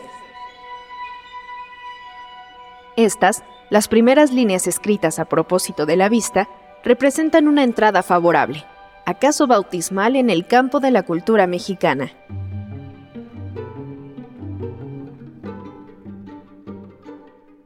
Mario Lavista perteneció al taller de creación musical, fundado por Carlos Chávez. Posteriormente, estudió dos años con Rodolfo Halfter.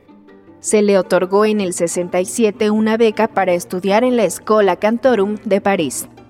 En Francia, sus profesores fueron Jean-Étienne Marie y Henri Poussin, mientras que en Colonia, Alemania, fue alumno de Karl-Heinz Stockhausen. Sobre su estancia, Mario Lavista apunta, durante esos años pretendí colocarme al lado de la vanguardia, elaborando música hermética y altamente intelectualizada que resulta más interesante como pensamiento, como concepto, que como realización. En el 72 tuvo una estancia en el Laboratorio de Música Electrónica de la Radio y Televisión Japonesa, NHK, donde compuso Contrapunto. En ella integra inspiraciones heterogéneas como Mahler, los Rolling Stones, música del budismo zen, Strauss y demás, en un montaje donde superpone y articula todos estos elementos, lo cual de acuerdo con el propio La Vista, origina una textura polifónica, un juego contrapuntístico. Escuchemos a continuación un fragmento de contrapunto.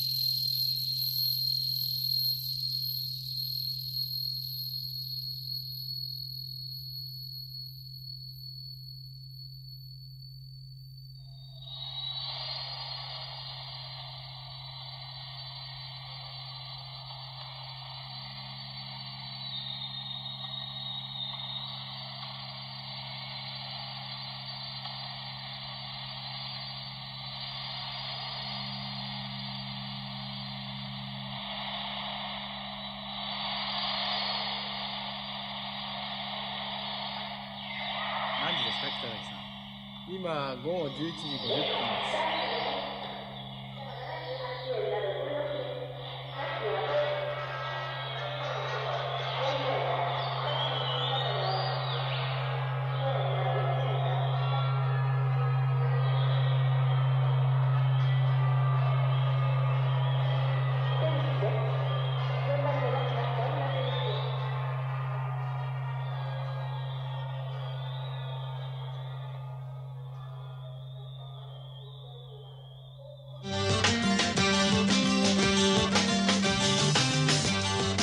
La obra de Mario Lavista es el resultado de dos vertientes. La primera, el estudio sistemático de la música culta, con Wagner, Monteverdi y Mozart, por mencionar dos de sus fuentes recurrentes. La segunda, el profundo interés que sostuvo por música menos ortodoxa para el canon clásico, como Jimi Hendrix o bien los Beatles. Además, la inmensa curiosidad y sensibilidad literaria de la vista lo orilló a inspirarse en obras como ficciones de Jorge Luis Borges y Salamandra, de Octavio Paz. El eclecticismo antes mencionado es evidente en Mario La Vista, cuaderno de viaje, material discográfico de música de cámara para instrumentos tradicionales. Las ocho piezas tienen un denominador común. Primero, todas son música de cámara y todas fueron escritas para instrumentos tradicionales y eh, ellas resumen de alguna manera el trabajo o parte del trabajo que yo realicé en la década de los 80 en el género de música de cámara, encaminado a tratar de explorar, a tratar de encontrar nuevos sonidos, nuevas sonoridades en los instrumentos tradicionales, a tratar de descubrir todo un nuevo mundo sonoro que estos instrumentos todavía eh, son capaces de ofrecernos. A mí siempre me ha maravillado y me ha sorprendido muchísimo la enorme, yo diría, capacidad de adaptación de esos instrumentos. Pensemos en el, eh, por ejemplo, en el clarinete. Bueno, es un instrumento que se inventa a principios del siglo XVIII. Mozart lo conoce y escribe pues tres de sus más bellas obras, el quinteto, el concierto y el trío. Eh, bueno, ese instrumento es prácticamente el mismo que nosotros actualmente conocemos.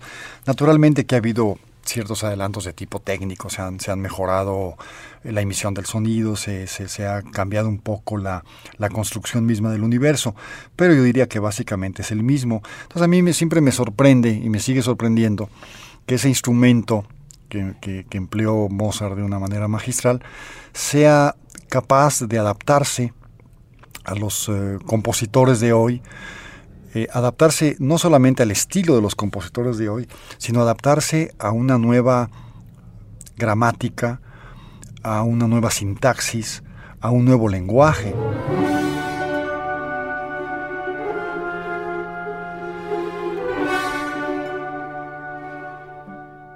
Resulta evidente el interés de Mario Lavista al momento de componer, pues indudablemente mucho de su esfuerzo estaba encaminado a colaborar con sus colegas.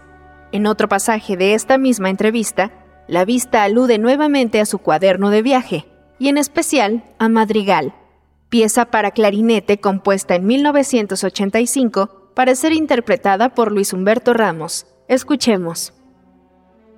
Es la primera obra que yo escribí para este instrumento para clarinete solo.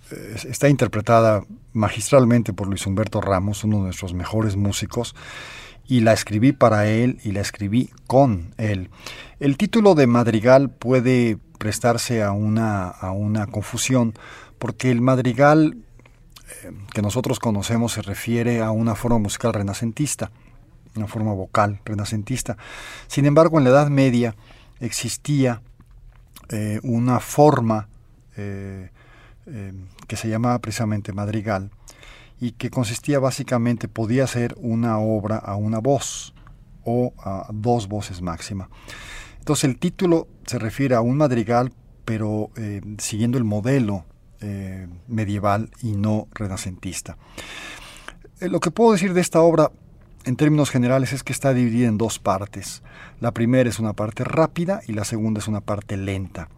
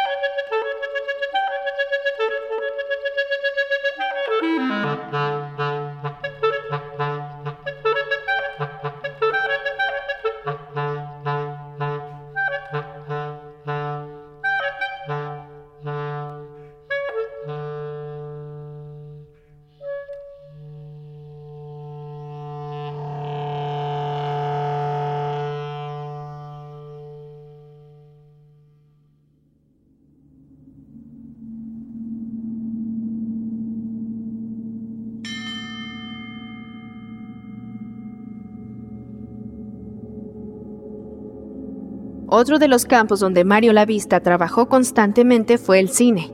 Su obra se volvió un elemento que acompañaba al lenguaje cinematográfico para consolidar atmósferas representativas del género a trabajar.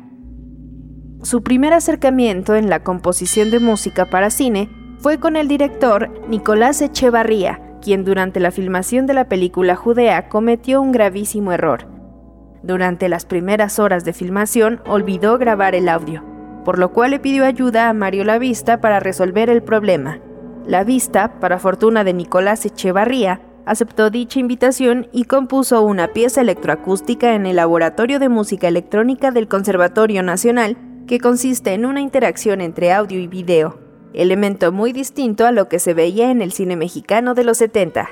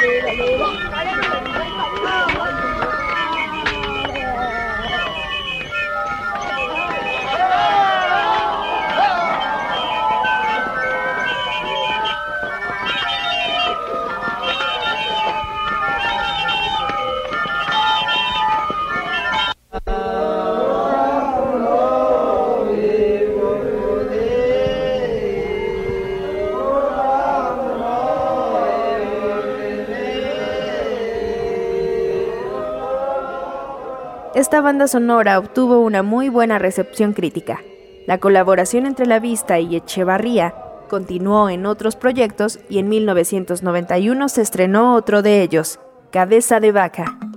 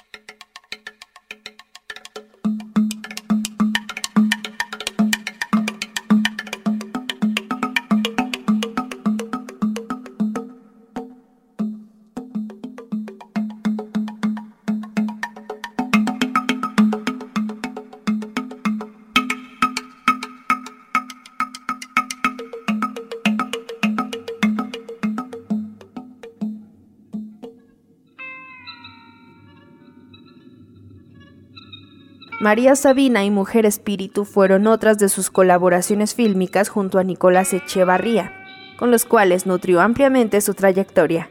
No obstante, no se limitó a este campo. Mario Lavista también consolidó un proyecto de improvisación llamado Cuanta, donde participaron Nicolás Echevarría, Fernando Baena y Juan Errejón.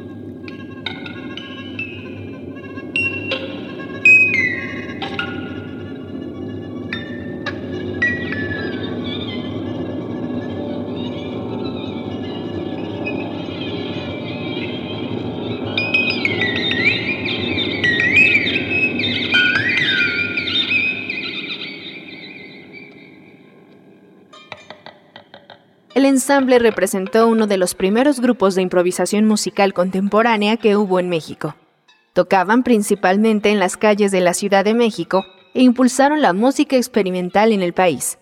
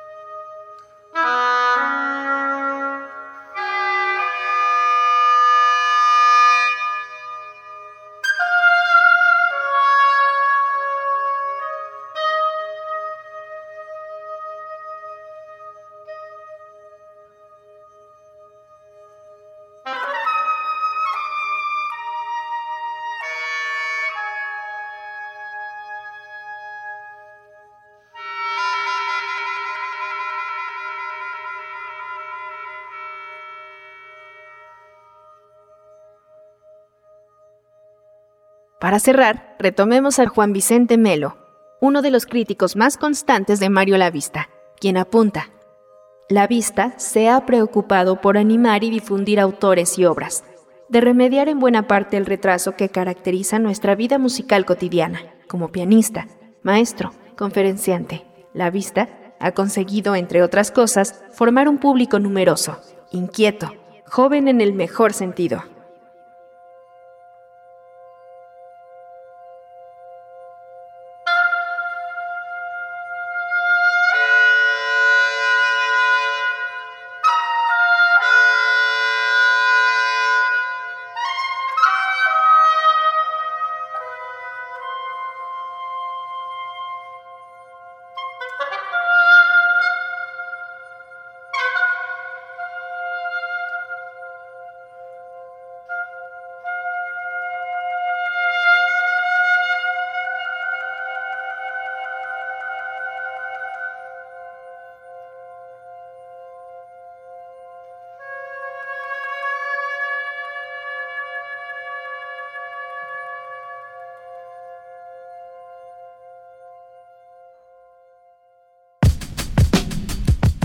Fonoteca Nacional, la Casa de los Sonidos de México.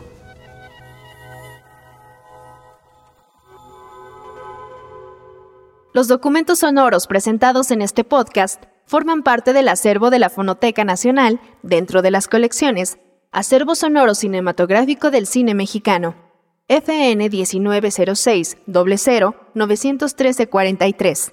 Mario La Vista, música de la película Judea, FNM 00 51 885, cabeza de vaca de Nicolás Echeverría. Radio UNAM, FNR 00 65 367. Entrevista a Mario La Vista. Juan Arturo Brennan. FN 100 600 04 837-02. Contrapunto. CD editado por Irradia Pocos Cocodrilos en 2008. Primer movimiento. Hacemos comunidad en la sana distancia. Seguimos en primer movimiento. Recuerden que por periodo vacacional este es un programa grabado con entrevistas y notas de retransmisión. Les invitamos a escuchar la siguiente nota informativa. El crisol de la química.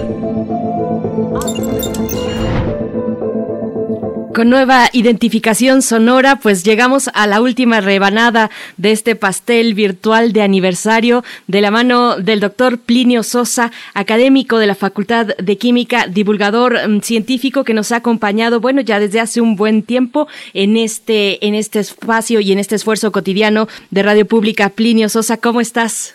Muy bien, Berenice, muchas gracias. Este, buenos días, Miguel Ángel. Hola, doctor, buenos días. Qué gusto, qué gusto escucharlo. Sí. Gracias, doctor. ¿Qué, ¿Qué, vamos a escuchar? Vamos a hablar de energía química, Sitius, Altius, Fortius. Muy bien, pues estamos con atención. Sí, los seres vivos somos una maravilla. Quizá no nos hemos detenido a pensar en ello porque nos conocemos de siempre, se nos hace normal. Pero, pero veamos, por ejemplo, a los vertebrados que no son tan familiares y veámoslos no desde el punto de vista de la biología, sino desde el punto de vista de la ingeniería. Corren, brincan, nadan e incluso vuelan. Pero, ¿dónde están las palancas? Las poleas, ¿dónde está el motor? ¿Dónde está la batería? Entre nosotros, los Homo sapiens, los ejemplos más sofisticados de estas extraordinarias máquinas naturales podrían ser los atletas de alto rendimiento. Cada uno de los entrenamientos y las competencias que ellos practican requieren de un gasto energético descomunal. Indiscutiblemente esa energía proviene de los alimentos, pero no es energía gravitacional, ni eléctrica estrictamente dicha. Se le suele llamar energía química, o mejor dicho, la energía involucrada en las reacciones químicas. Una reacción química es un proceso en el que se obtienen unas sustancias a partir de otras. A escala nanoscópica, lo que ocurre durante una reacción química es un intercambio y un rearreglo de átomos. Es una especie de Lego chiquitito, ¿sí? en el que se desconectan y se reconectan piezas para construir ciertas figuras a partir de otras. La reacción más representativa que usamos los seres vivos como fuente de energía es la de la glucosa con el oxígeno para formar dióxido de carbono y agua. Si esto fuera el juego del Lego, tendríamos que desconectar todos los carbonos, todos los hidrógenos y los oxígenos de la glucosa, y además los dos átomos del oxígeno. Y luego armar poco a poco las moléculas de dióxido de carbono y la de agua, y las de agua. Para poder llevar a cabo este arreglo sin que sobre ni falte ninguna pieza, se requieren seis moléculas diatómicas de oxígeno por cada molécula de glucosa. Y lo que se forma, pues son seis moléculas de agua y seis de dióxido de carbono. Pero, ¿de dónde sale la energía? ¿Qué es de lo que estamos hablando? Básicamente de desconectar y conectar. Y es que en el caso de las reacciones químicas no es lo mismo conectar que desconectar, o dicho con las palabras correctas. Romper un enlace químico, o sea, desconectar, cuesta energía. En cambio, formar un enlace químico, conectar, ahí se libera energía. Es similar a lo que ocurre entre dos imanes. Cuesta trabajo separarlos, pero se unen espontáneamente. Para separarlos hay que hacer fuerza. En cambio, se libera energía cuando se juntan. En síntesis, se libera más energía al formarse los enlaces de dióxido de carbono y el agua que la que se gasta en romper los enlaces de la glucosa y el oxígeno. Es decir, sobra energía. Después, esa energía que sobra este, se aprovecha para llevar a cabo todas las demás funciones de nuestro organismo. ¿sí? Pero dicho proceso, el de los alimentos con el oxígeno, ocurre en el interior de nuestras células. Los alimentos llegan por un lado, a través del sistema digestivo, y el oxígeno por otro, a través del sistema respiratorio. La glucosa, la glucosa, perdón, no está ahí disponible todo el tiempo. Se va suministrando conforme se va necesitando. La glucosa se almacena, por así decirlo, en una sustancia llamada glucógeno. El glucógeno es una cadena enorme de fragmentos de glucosa, es un polímero. Cuando hacemos ejercicio, ocurren una serie de reacciones bioquímicas en las que se va soltando la glucosa poco a poco. Cuando realizamos grandes esfuerzos físicos, y es el caso de los deportistas de alto rendimiento, eventualmente no alcanza el oxígeno para generar la cantidad de energía que se requiere. Entonces, la glucosa reacciona consigo misma. Cada molécula de glucosa produce dos moléculas de ácido láctico. Este proceso proporciona menos energía comparado con el de la reacción con oxígeno. El ácido láctico que queda en los músculos es el que genera ese dolor que todos hemos sentido después de realizar algún esfuerzo al que no estamos acostumbrados. En el lenguaje de la biología molecular, a estos procesos en los que se obtiene energía a partir de los alimentos se les llama, fíjense qué curioso, respiración. Respiración aeróbica es cuando interviene el oxígeno y anaeróbica es cuando no hay oxígeno y se rompe la glucosa solita. ¿Y dónde obtenemos la glucosa y el oxígeno? De las plantas. Los vegetales evolucionaron para poder llevar, llevar a cabo perdón, la reacción contraria. A partir de dióxido de carbono y agua, ellas, las plantas, producen glucosa y oxígeno. Pero aquí es al revés, ¿no? Desde el punto de vista energético, para romper los enlaces de CO2 y de agua, que son muy fuertes, se requiere mucha energía.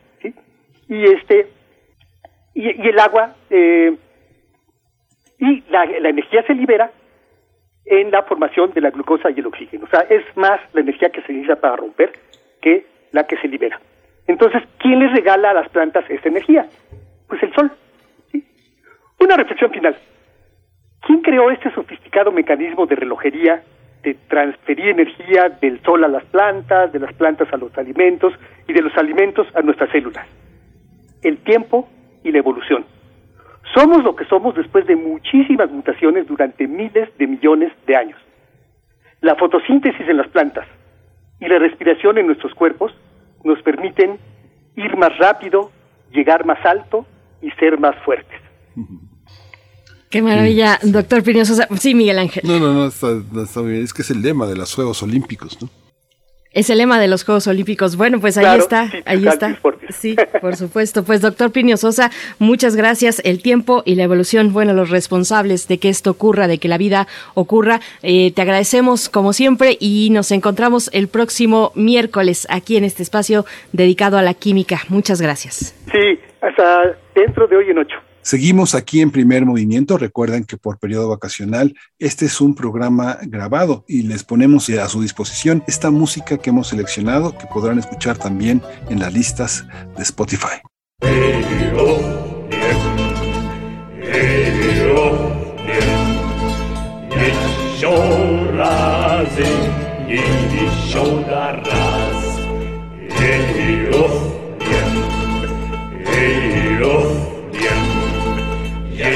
еще разы, и еще до раз.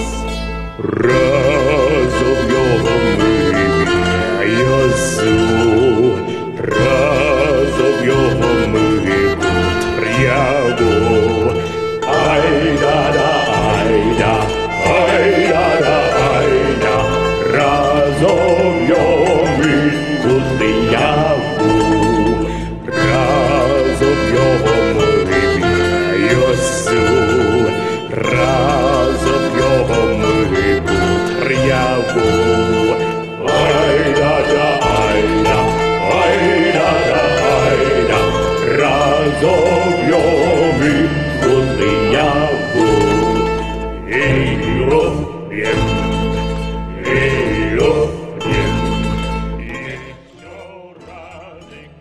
Pues estamos llegando al cierre de nuestra segunda hora de transmisión, el momento de despedirnos de la radio Nicolaita que nos aloja en el 104.3 y de invitarles a que el día de mañana allá en Morelia nos vuelvan a sintonizar de 8 a 9 de la mañana.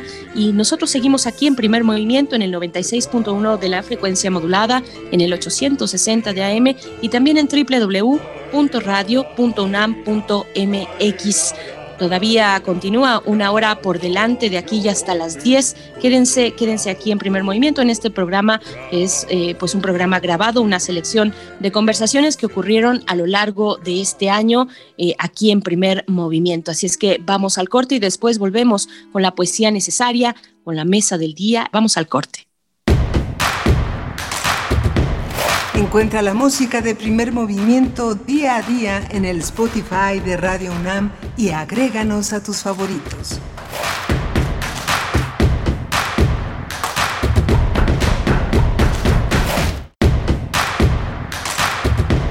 Encuentra la música de primer movimiento día a día en el Spotify de Radio UNAM y agréganos a tus favoritos.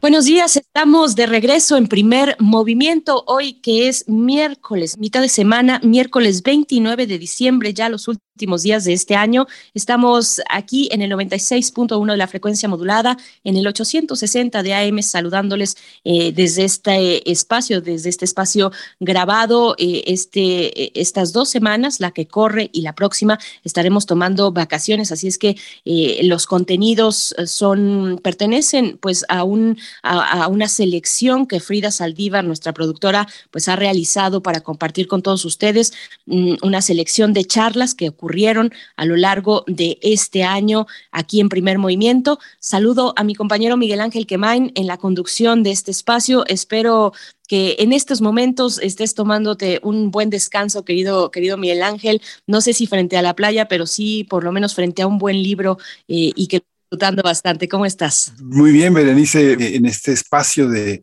descanso, de reflexión, de ajuste de cuentas con todo lo vivido en el año, en el año pasado. En un momento vamos a tener la poesía necesaria y vamos a tener también una conversación muy interesante con Julio Hernández.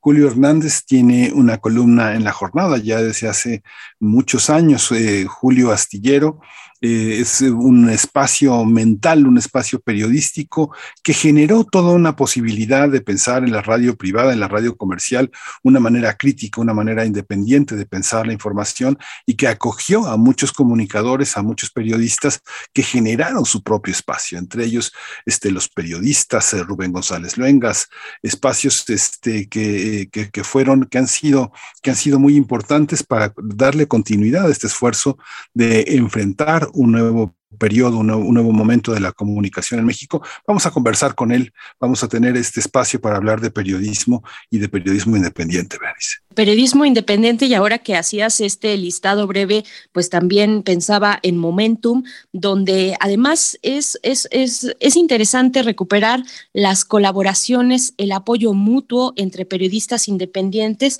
Me parece que Momentum es, eh, si ustedes no lo han visto, Seguramente sí, porque compartimos en una buena parte eh, audiencias entre, entre, con esos espacios, eh, pero Momentum que, que, se transmite todas las mañanas después de la mañanera, de hecho, la, la conferencia matutina del presidente pues eh, abarca una parte de ese espacio Momentum donde colaboran periodistas de a pie y también Rompeviento TV, que ha encontrado ahí un lugar, un, un lugar para, para desahogar pues todas estas necesidades importantes del periodismo independiente, Rompeviento TV en Momentum. Así es que bueno, de todo esto estaremos hablando con Julio Hernández, que es otro de los protagonistas del periodismo independiente, y seguimos también eh, leyendo sus comentarios en redes sociales, que aunque estamos grabados en este momento y aunque estamos de vacaciones, pues no nos despegamos del todo y seguimos haciendo comunidad un poco desde el descanso, pero con el mismo ímpetu de hacer comunidad aquí en este espacio. Así es que quédense aquí durante esta hora de aquí y hasta las 10 de la mañana en primer movimiento. Empezamos en este momento con la poesía necesaria. Es hora de poesía necesaria. Karen Villeda es una narradora y poeta mexicana, es muy joven, nació en Tlaxcala en el año de 1985, ha merecido varios premios en su trayectoria por su trabajo poético. El libro Teoría de Cuerdas obtuvo el Premio Nacional de Literatura Gilberto Owen en 2018 y bueno, vamos a leer eh, lo que van a escuchar ustedes, será en voz de la misma autora, de Karen Villeda. El poema se titula El Rey y es, forma parte, es una grabación de 2012, eh, forma parte de la colección Voces de Punto de Partida que se encuentra en Descarga Cultura UNAM. Así es que vamos a escuchar en la voz de su autora Karen Villeda, El Rey. El Rey. Karen Villeda.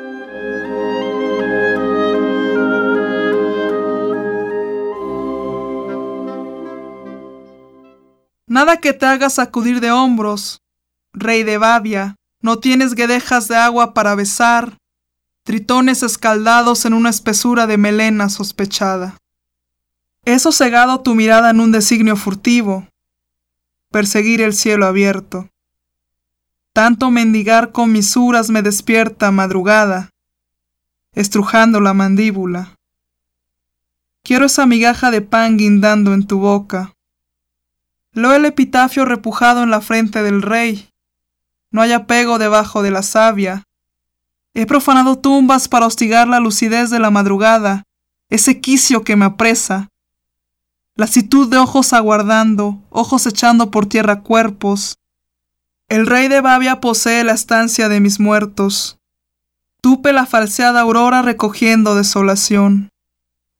Grumos en el aliento encandilan rebaños. No sé qué es un asomo de esperanza. Para la muchedumbre del espanto hay edades de ilusión. Toda rendija incierta voluntades. Eres el despojo, rey de Babia, ampárame en tu memoria. Perturba la tinta, vicio azabache. No hay revelación en el revoloteo desquiciado. La ventisca aturde el brazo del río cada guijarrazo desanda nuestra efigie. Anudamos los ojos en el acebo. Un tronco centenario me eriza los vellos. Perentorio acebo, traición sin fárfara. El rey de Babia trastorna la colocación del nervio, minando la cicatriz, siempre cardenal. La herida abierta en el légamo. Vegetamos bajo la sombra del acebo, historia trunca. No calco la ramificación, no sé florecer en verano. De parte mi sospecha, rey de Babia, no venceremos el afluente.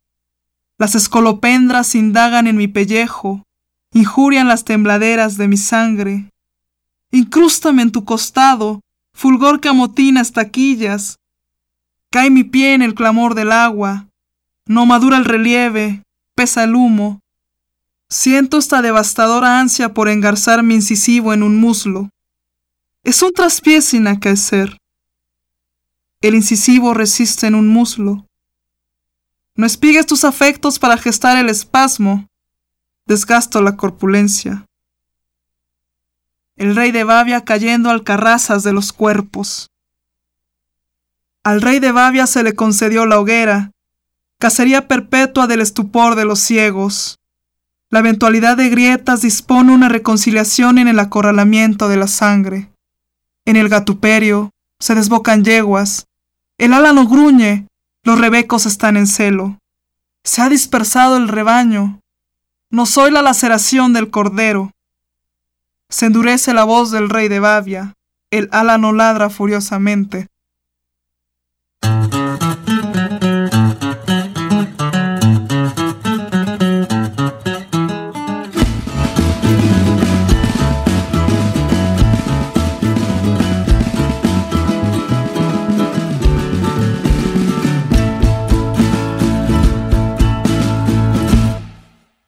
Espero que cuando muera seas mi último recuerdo. Que cuando de mi último aliento estés tú junto a mí. Para que sepas que solo a ti te amé en esta perra vida. Y sepas que de todo mi amor la única dueña eres tú.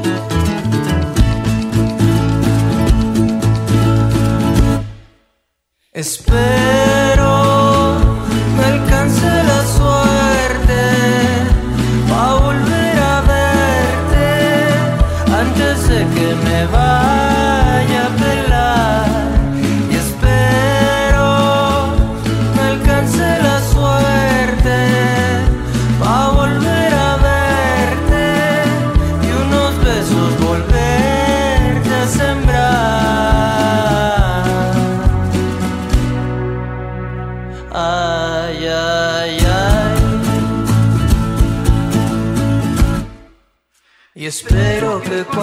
al menos me entierren con tu beso.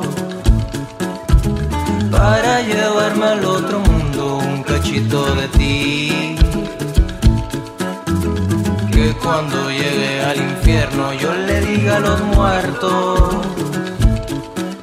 Que estando yo en vida esos ojos me miraban a mí.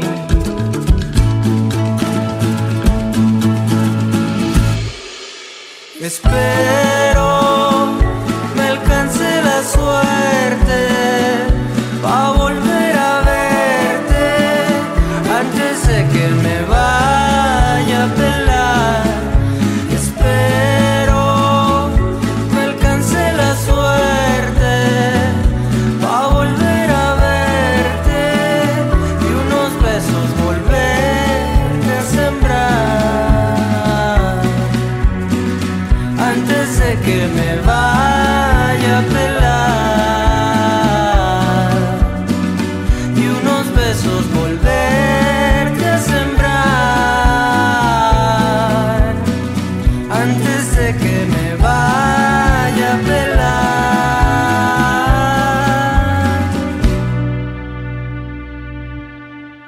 cuando a la tierra me avienten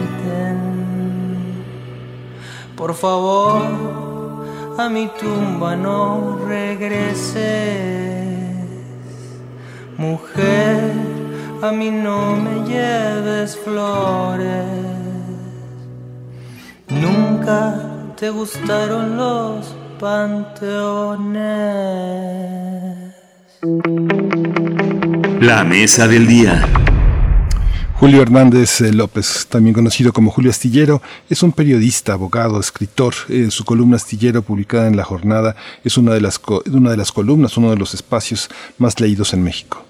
Así es, su trabajo periodístico ha sido reconocido en diversas ocasiones. En 2015, la revista Forbes lo nombró tercero en la lista de los periodistas más influyentes en Twitter y en marzo de 2017, Julio Hernández recibió la medalla de la Fundación John Reed por su labor periodística durante el año anterior. Entre los libros que ha publicado Julio Hernández están Las horas contadas del PRI y Encabronados. Cabe señalar que en 2006 fundó y fue eh, conductor de la primera televisión por Internet en América Latina, Otra, Otra Tele, y posteriormente comenzó el proyecto en Internet titulado Videocharlas Astilladas, transmitido a través de Periscope, Facebook en vivo y YouTube.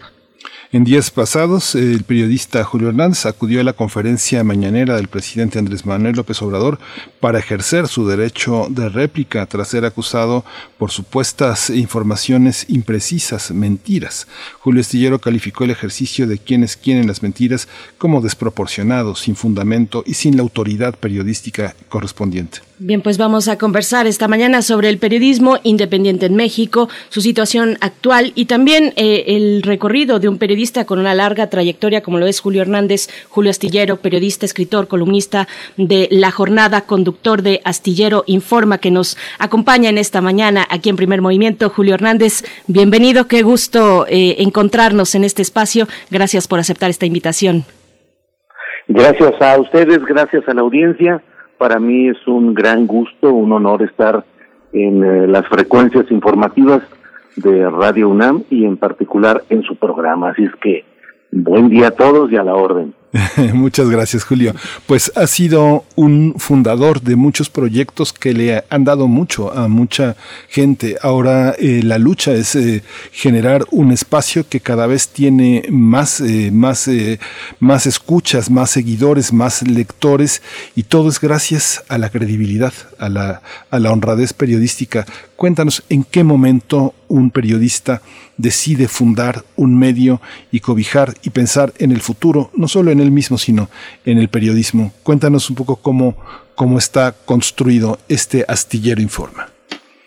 Sí, gracias, Miguel Ángel. Pues eh, la verdad es que en términos generales creo que los periodistas debemos ir adaptándonos a las eh, novedades y a las necesidades tecnológicas. Yo he sido durante mucho tiempo reportero de prensa escrita, acostumbrado pues a, a las necesidades y al, al bagaje, a, a lo que corresponde a ese oficio escrito. Pero la verdad es que cuando me fui dando cuenta de eh, novedades como Periscope, cuando me di cuenta de que se podía transmitir en vivo desde el propio celular, eh, continué con una eh, con un ejercicio que yo suelo eh, eh, jugar con esa idea y decir que yo no soy youtubero, sino youtubuelo, porque casi soy abuelo de los youtubers, porque yo empecé en 2006, precisamente con este esfuerzo de transmitir a través de YouTube, que bueno, Miguel Ángel y Berenice era verdaderamente toda una hazaña el poder eh, enlazar, el, el, procesar la información, se llevaba horas lo que le llaman eh, renderear, o sea, procesar eh, tecnológicamente lo que uno tuvo como video y como audio y luego transmitirlo. Entonces, la verdad es que creo que el periodismo tiene que adaptarse a nuevos tiempos y en ese sentido, pues yo he creado este espacio que se llama Astillero Informa, que lo hice después de que estuve como director editorial de Radio Centro y conductor de programas en radio y en televisión en ese propio grupo empresarial, del que salí por un distanciamiento respecto a la manera como se iban manejando las cosas ahí y opté por crear de inmediato, renuncié un viernes y el lunes siguiente ya estaba junto con mi hijo Julio Alejandro, estábamos ahí metidos en con un burro de planchar como plataforma de la computadora y con lo básico, eh, pues nos decidimos a, echar para adelante ese proyecto y afortunadamente eh, pues lo hemos sostenido y ha podido eh, sostenerse, avanzar sin concesiones al amarillismo ni a la imprecisión periodística, es decir, no titulares escandalosos, no con retorcimientos de la información para hacerla aparentemente más atractiva, sino con mucha, tratando de, de manejarnos con, con credibilidad y con precisión periodística. Por ahí van las cosas. Por ahí van, Julio. Eh, pero bueno, supone este paso del periodismo, digamos, de un medio tradicional, eh, el último eh, de estos en Radio Centro, en lo que tiene que ver con tu labor, dar el paso hacia el entorno digital. ¿Qué, bondades, qué posibilidades, pero también qué desafíos tiene para un periodismo, periodismo como el que realizas y en general para el periodismo independiente en México y que, y que en el mundo también se ha volcado pues hacia ese otro medio, el digital? ¿Cómo lo ves? ¿Cómo ves desde tu experiencia cotidiana, Julio Hernández? Pues sí, pues eh, eh, ofrece la, la enorme perspectiva, la enorme ventana de poderte eh, conectar con una audiencia amplia, en, pues digo virtualmente en todo el mundo, no porque realmente en todo el mundo estén deseosos de ver el programa que uno haga, pero las posibilidades de verlo están en todos lados. Entonces, eso es una gran ventana eh, el asomarnos a las um, eh, a, los requerimientos técnicos pues es también todo un reto sobre todo cuando uno proviene de un ejercicio periodístico largo con un estilo tradicional digamos. Pero en mi caso me parece que um, nuestro mayor reto consiste en estos momentos en uh, no ceder a la tentación del clic a nuestras uh, producciones no ceder a la tentación de ganar eh, comercialización y monetización fácil, forzando los títulos y forzando el enfoque de la información y del análisis. Porque, pues la verdad es que un programa como el que yo produzco, el que dirijo, no tiene los alcances de muchos de los eh, de quienes hacen programas con una facilidad eh, en, enfoques agresivos, eh, a veces con títulos eh, groseros, y bueno, pues ese es uno de, las, de los retos, el tratar de sobrevivir con un periodismo bien hecho, profesional, serio, conforme a las reglas del periodismo que aplican a todo igual a las redes sociales, o deberían de aplicar a todo, incluyendo las redes sociales.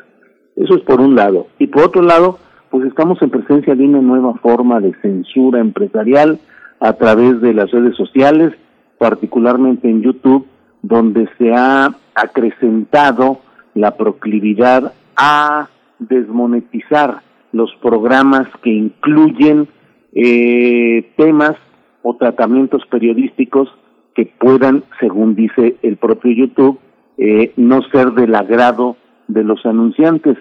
Entonces nosotros en particular hemos tenido mucho problema con esto de la desmonetización porque pues cuando tocamos los temas que son propios de nuestro país y de nuestro día a día, eh, torturas, eh, secuestros, agresiones, eh, violencia contra mujeres, esos temas resulta que de inmediato los detecta el sistema mecánico de YouTube y proceden a quitarte la legítima participación mínima, pero legítima, en las ganancias de YouTube, que son las que permiten finalmente a un equipo como el nuestro seguir adelante.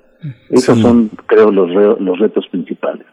Sí, justo esa, esa parte, yo sigo muy puntualmente eh, eh, la, la, la actividad periodística que realizas y yo creo que nos hiere, nos hiere a todos cuando empiezas a referir que, que se ha desmonetizado y pienso que es una afrenta a la sociedad. Ahí me recuerda mucho, Julio, eh, la escucha radiofónica y televisiva del macartismo, luego la Dirección Federal de Seguridad con, la, con toda esa impostura de dijeron bomba, dijeron terror, dijeron eh, este, este tipo de palabras que en sí mismas no dicen nada y que hablan de una censura pero atroz, o sea, muy, muy, muy primitiva no hay ningún margen ni siquiera de plantear un, recurso ideológico porque la censura está establecida con etiquetas. Esta, esta parte, ¿crees que tenga que ser legislada, tengan que tener estos espacios que son finalmente de uso social, de beneficio, de, beneficio comunitario, un freno y un freno legislativo?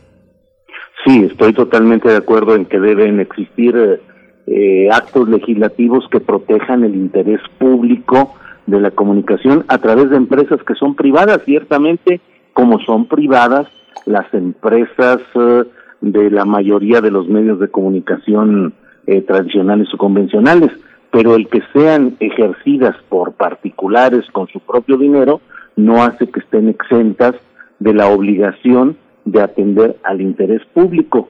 Pero hoy estamos en presencia de un poder eh, mundial, de un poder mundial de control del suministro de información y con ello de los contenidos y de la orientación ideológica y política que se pretende dar al mundo entero, estamos en presencia de ese poder de los grandes eh, eh, consorcios que lo mismo son capaces de censurar al presidente de Estados Unidos, así este sea el impresentable e indefendible Donald Trump, que, que pueden censurar cotidianamente el ejercicio periodístico, además con, con una eh, pues una doble vara de medir terrible, porque al mismo tiempo que censuran programas como el que eh, encabezo o dirijo yo, pues al mismo tiempo eh, uno puede ver en las redes sociales eh, actos atroces de salvajismo delincuencial,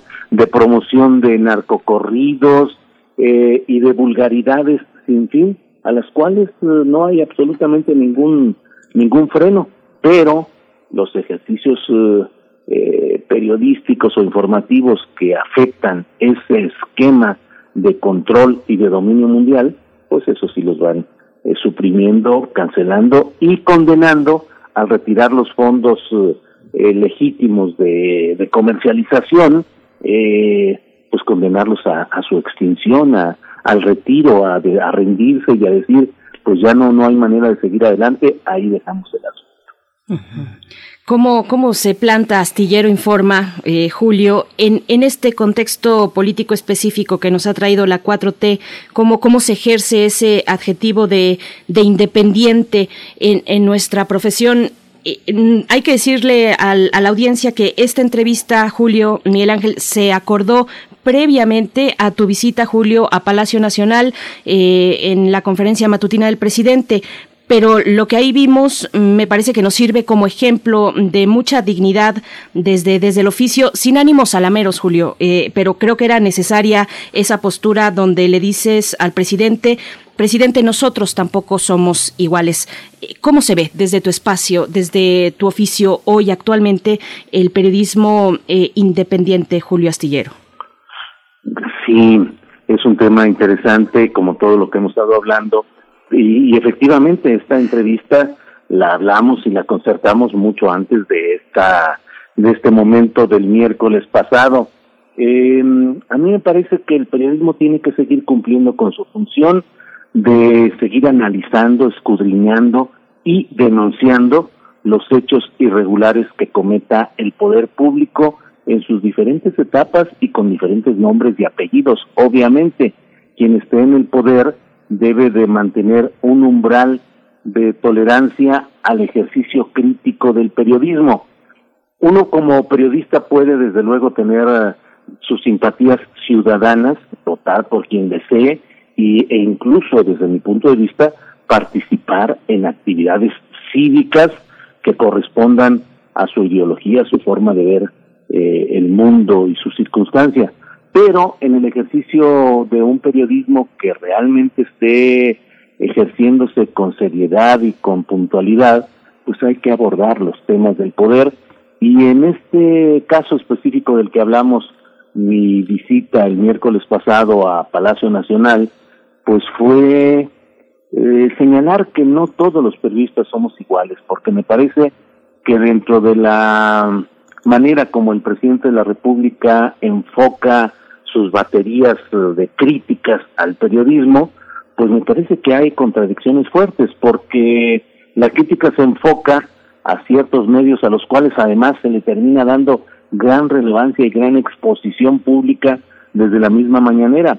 Y por otra parte se mantiene una relación política y empresarial muy ventajosa para los grandes dueños de las grandes cadenas de televisión abierta en México. Hablo Televisa, Televisión Azteca, Imagen, hablo de Carlos Slim, que también tiene su propio eh, portal de Uno TV, y creo que eso es una equivocación. Me preocupa que no haya una política definida de comunicación social en este gobierno y que todo se centre en la figura del presidente en sus conferencias mañaneras. Y por otro lado, pues me preocupa que se llegue a los extremos, como en mi caso fui a denunciarlo y a demostrarlo, de tachar de mentiroso a un periodista como yo, eh, que no es porque yo merezca estar exento de una acusación cuando cometa una falta o una mentira, que en caso de mostrarla, pues yo me disculparía inmediatamente y la aceptaría. Pero aquí hay, es necesario también decir que en México hay un muy buen periodismo de investigación, de jóvenes reporteros que están haciendo grandes cosas y no todo se reduce al catálogo de periodista, de periodismo sucio, convenenciero y adosado al poder, como ha practicado otra parte. Eh, y en el caso nuestro, pues la verdad yo lo veo Radio Educación, Radio UNAM, eh, revistas como Proceso, diarios desde luego como La Jornada, eh, pues hacemos otro periodismo, no somos iguales a los otros y no es eh, correcto ni justo que traten de meternos también en el mismo cesto. Yo defiendo el que no todos los periodistas somos iguales.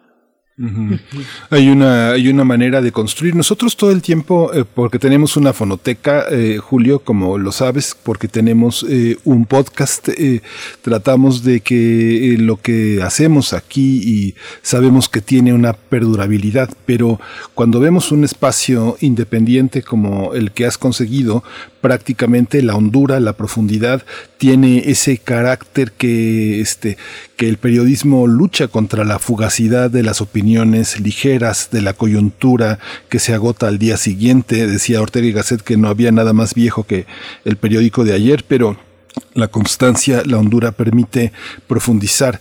¿Cómo, ¿Cómo, construir el equilibrio entre la eh, declaración de un funcionario y la declaración de un intérprete, de un lector de la realidad? Ayer veía la entrevista que hiciste a Lorenzo Córdoba. Lorenzo Córdoba entra en un momento justo, digamos, no es un cliente permanente en el espacio que tú tienes, sino los funcionarios entran muy poco a poco en momentos muy coyunturales. ¿Cómo decidir? ¿Cómo decidir eso? ¿Cuándo debe hablar el poder, la voz pública de un funcionario para para discutir, para ser un interlocutor de verdad. Sí, eh, estamos, eh, el periodismo mexicano está muy acostumbrado a la declaración de los funcionarios, de los servidores públicos, y eso ha convertido eh, este ejercicio de entrevistas en una especie de mm, complacencia con lo que dice el entrevistado.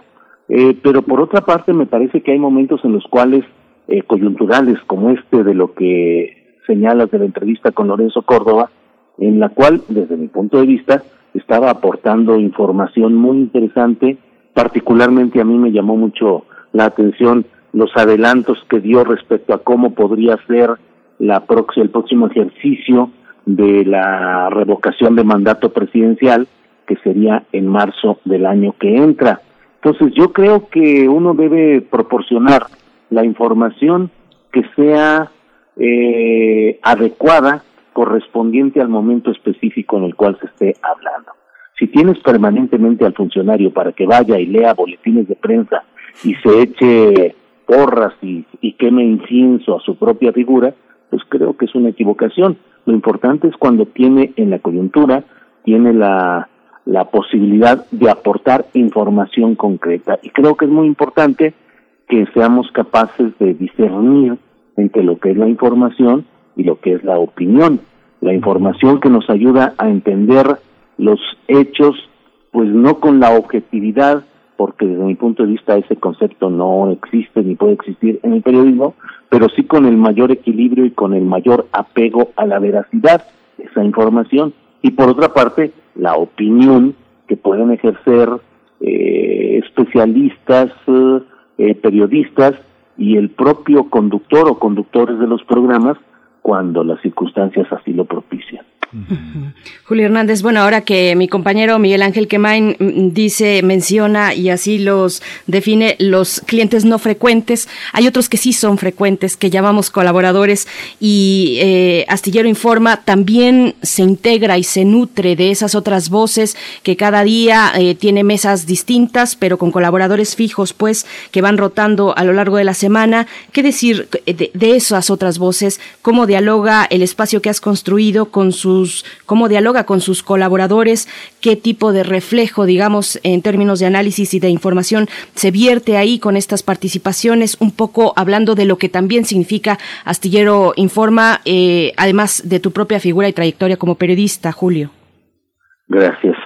Sí, eh, desde que estuve en la dirección editorial de Radio Centro, busqué como un propósito central el a generar espacios y generar programas e incorporar a voces que usualmente no estuviesen en todo el catálogo que por lo demás me parece a mí que durante mucho tiempo, durante décadas hemos vivido sujetos a las mismas voces en los medios tradicionales, donde de pronto podrías encontrar a Héctor Aguilar Camina, a Jorge Castañeda, a Amparo Casar, en fin, eh, nombres así que están permanentemente en uno y en otro medio, eh, convertidos en una especie de los únicos eh, permitidos en los medios masivos de comunicación. Entonces me esforcé en dar, en generar espacios que pudieran, en los que pudieran incorporarse este tipo de colaboradores y de hecho los mismos con los que estaba en Radio Centro yo en mi programa son los mismos que en términos generales eh, se trasladaron al programa de las redes sociales, el programa YouTube de Astillero Informa. Eh, ¿Qué es lo que buscamos? Lo que yo he buscado ahí es voces distintas, voces que no han tenido el acceso a los medios eh, tradicionales y un enfoque que no sea acusado de parcialidad. Periodistas o analistas o expositores que tengan eh, una postura clara ante la realidad, desde luego, pero que no sean fanáticos de un grupo o expositores interesados de determinada corriente ideológica. Entonces, me parece a mí que las mesas eh, de debate o de opinión funcionan bien cuando tenemos eh, eh, opinantes que no respondan a intereses económicos, a compromisos políticos o partidistas, o que estén utilizando el periodismo para buscar cargos o promociones o afinidades con determinadas corrientes políticas. Entonces, pues hemos tenido diariamente, tenemos una mesa distinta de análisis y, y bueno, la verdad es que tiempo falta para organizar otras más porque hay muchas voces que deberíamos estar promoviendo en este tipo de espacios.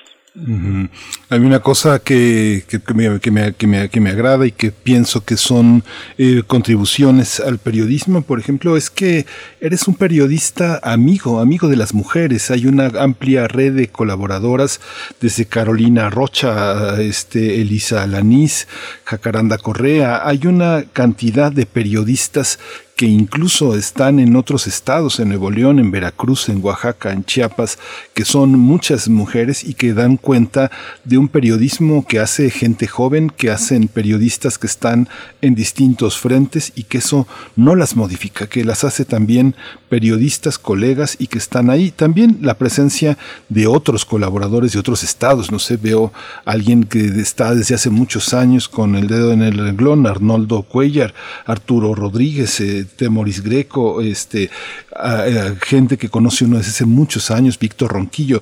¿Cómo crear? ¿Cómo, eh, hay una parte eh, en, en, una, en una red de, y de principios que comunica a todos. ¿Cómo construir esa, hacia, hacia dónde va esa red, Julio? Sí, mira, por la primera parte, la relativa a las mujeres, eh, el primer programa que hice en Radio Centro eh, fue precisamente eh, con la intención de que ese lunes inaugural fuera con puras mujeres participantes. Y ese día iniciamos un programa que después llamaríamos la Mesa de las Mosqueteras, en el que participaron Marcela Gómez Salce, Elisa Alanís y Carolina Rocha. Además tuvimos otras invitadas, Laura Castellanos. Eh, yo quería que ese lunes inaugural fuera de puras mujeres. Hubo algún evento noticioso que obligó a dar la voz a un hombre, a un varón. Entonces, bueno, eso nos rompió un poco la, la expectativa de que fuera un lunes de puras mujeres, como una forma no expresa, no, no de decir, este, este es el sello o este es el, el impacto que estamos buscando, pero sí una forma de decir, eh, tenemos que voltear al periodismo que hacen las mujeres, a la opinión que hacen las mujeres, y así lo, así lo realizamos. Ahora tenemos otras colaboradoras, Claudia Villegas, que es profesora de periodismo en la UNAM, en fin, eh, y por otra parte, ¿qué es lo que, cuál es el código, cuál es el hilo que nos une en todo esto? Yo pienso que, mm, pues del conocimiento, Miguel Ángel y Berenice, de lo que es eh, eh, nuestro medio, nuestro ambiente, nosotros sabemos y conocemos las voces que opinan y que tienen credibilidad, autenticidad, sin compromiso ideológico o partidista negativo. Y eh, en ese sentido es en el cual hemos ido mm, conformando estas mesas que lo que buscamos es primero que hablen ellos, porque también uno de los vicios que hemos tenido durante mucho tiempo es que a veces los conductores de los programas eh, nos convertimos eh, eh, casi en buscadores del asentimiento del entrevistado ante largas exposiciones que hacemos nosotros y que luego ya dejamos a los invitados casi a que nomás digan que sí o que no a lo que nosotros planteamos. Entonces, una intención en, la conducción o moderación que hago yo de esos programas es dejar hablar al invitado y no pretender imponerle mis puntos de vista que pueden ser muy eh, contrarios a lo que está diciendo alguien, pero yo digo siempre, yo soy como un agente de tránsito aquí en estos programas, nomás doy el paso a uno o a otro vehículo declarativo y entre menos hable yo, mejor. Hablen ustedes. Ese es una, ese es uno de los compromisos. Y el, el otro, pues es la absoluta libertad. La absoluta libertad eh, en, en segmentos como los de Claudia Villegas y de Jacaranda Correa, por citar dos nombres, pues yo me entero del tema que van a hablar al momento en el que estamos entrando en vivo. Y siempre les pregunto de qué es de lo que nos vas a hablar hoy. Rubén Luengas es otro compañero de los miércoles que tiene 15 minutos ahí de exposición con nosotros y también le pregunto igual de qué nos vas a hablar hoy y él decide y habla de lo que desee. Entonces eh, creo que la el hilo conductor o el hilo que nos une a todos es la libertad periodística y el deseo de expresar nuestro punto de vista abierto, amplio sobre lo que sucede en nuestro país. Julio, siguiendo con esta cuestión de las características de, nuestro gremio, eh, vemos, vemos hoy a algunos, pues una serie de personajes, algunos amigos cercanos o figuras entrañables entre periodistas, artistas, eh, incluyo a los moneros, por supuesto, que desde medios generalmente públicos, pues han decidido estar cerca, cercanos al proyecto de la 4T, argumentan probablemente una necesaria defensa ante el embate de una campaña sucia contra este proyecto, contra el presidente, contra lo que significa la figura del, presidente en este país y en este momento. También pueden tal vez argumentar una toma de postura política, en fin, una defensa de un proyecto político. Eh, ¿Es posible ejercer un periodismo de calidad aun cuando se decide expresar públicamente y actuar en consecuencia de esa toma de postura política? ¿Qué, qué tan, qué tan cerca del poder es estar demasiado cerca del poder, Julio Hernández?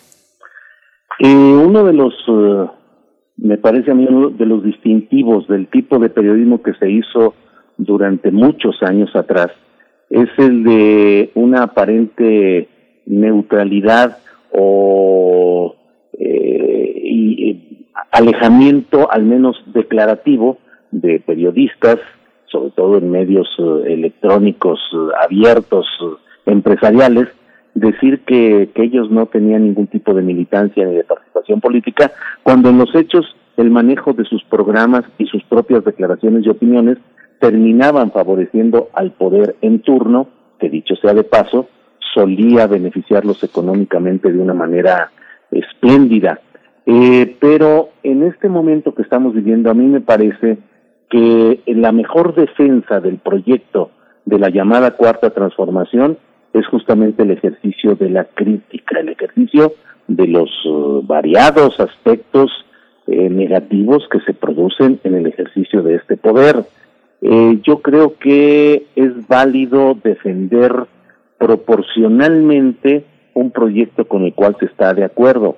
Y digo proporcionalmente en el sentido de que ningún ejercicio político puede ser perfecto y que aun cuando se esté de acuerdo con un proyecto o con un gobierno, tiene que ejercerse una crítica a lo que ahí mismo sucede. Eh, tenemos que tener mucho cuidado de no convertirnos finalmente en propagandistas de ese gobierno y ser capaces de impulsar y apoyar las cosas buenas que haga un gobierno, pero también el de criticar y yo pienso que en nuestro oficio eh, deberíamos privilegiar la crítica por sobre el aplauso o el apoyo expreso. Mm, desde luego se viven momentos muy complicados en términos de una, una confrontación entre quienes eh, desean extinguir o, o eliminar este proyecto llamado la cuarta transformación, pero yo creo que debemos de ser cuidadosos y eh, ese ejercicio informativo en las redes sociales se vuelve una tierra eh, descarnada de agresiones, de ofensas y de mm, intemperancias, pero sobre todo con una terrible demostración de falta de cultura política y eso es preocupante porque si seguimos abonando el terreno de la polarización, eso puede llevar a consecuencias políticas eh, graves, entre otras, el regreso vengativo de una derecha que está deseosa de haber visto crecer eh, el florecimiento de una opción de centro izquierda en el país para luego cercenarla y para luego eh, oprimirla con mayor fuerza. Sí, esto que dices es, es, es, muy fuerte. Fíjate, Julio, que hay momentos en que yo escucho con, eh, con, con, con, mucha atención el tema de los mecanismos de protección a, a periodistas y, y la dificultad de la dificultad de, eh, de, protegerlos. Pero fíjate que, bueno, yo también tengo muchos años eh, de, reportero y los colegas que uno tiene en otros estados, pues al final de la jornada se va uno a comer unos hot dogs, unos taquitos al pastor, un, unos tacos de, asado a alguna parte. Es muy difícil proteger a alguien que, que, vive expuesto, que todo el tiempo está en la calle, circulando. Eh, siempre pienso que un mecanismo de protección es tener garantizado la educación de los hijos, un seguro de gastos médicos, un crédito para vivienda, un medio de movilizarse, mientras que los dueños de los periódicos en los que uno puede observar traen carros blindados, helicópteros, eh, comen en los restaurantes más snobs y más caros del, del lugar donde estén. ¿El mecanismo de protección no deberían ser mejores condiciones para los periodistas, Julio? Sí, en términos generales, porque este periodismo realiza una función social básica. Y lo que hasta ahora se vive es eh, doloroso porque en términos generales los periodistas de a pie, los periodistas, el reportero, el fotógrafo, el camarógrafo eh, y los equipos de trabajo internos en las redacciones, en las salas de edición, pues viven una situación económica como en general se está viviendo en muy buena parte de la sociedad mexicana, con una enorme desprotección, sin apoyo ni respaldos económicos.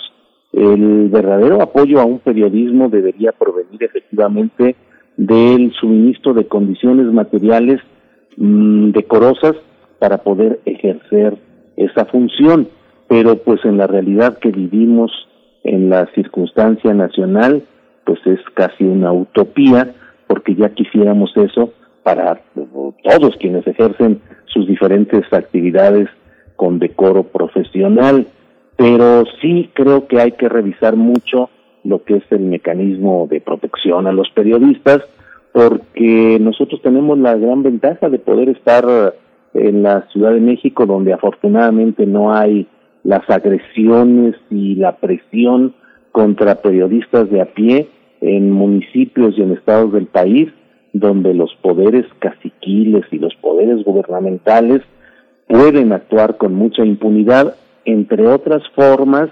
utilizando a los grupos del crimen organizado casi como grupos de ejecuciones paramilitares que permiten eh, procesar por esas vías informales los enojos, los odios y las sentencias violentas y en ocasiones de muerte contra nuestros propios compañeros. Julio, voy a dar eh, lectura a algunos comentarios de la audiencia que nos hacen el favor de llegar a través de nuestras redes, redes sociodigitales. Eh, filósofo consultor dice, el control de las redes sociales de grandes consorcios implica censura a personas no afines con su agenda política. Urge generar modelos alternativos para periodistas independientes. Aerotecamac dice, eh, la transmisión por Internet se comenzó a perder con la entrevista al periodista Julio Astillero Ojalá pueda escucharla en podcast, dice. ¿Fue a propósito? Pregunta. Espero que no. Dice Aerotecamac. No sé cómo entiendas, Julio, esa pregunta. Refrancito también dice, con enorme gusto escucho a Julio Astillero y desde acá le envío un gran abrazo. periodista valiente, periodismo que se cuece lento y se disfruta. Por eso mucha bandita no le entiende, pero un placer escuchar a Julio. No tuiteo mucho porque estoy en el tránsito, ¿no? Pues cuídate, Refrancito. Eh, eh, ojo a lo importante eh, frente a ti, manos al volante si vas conduciendo.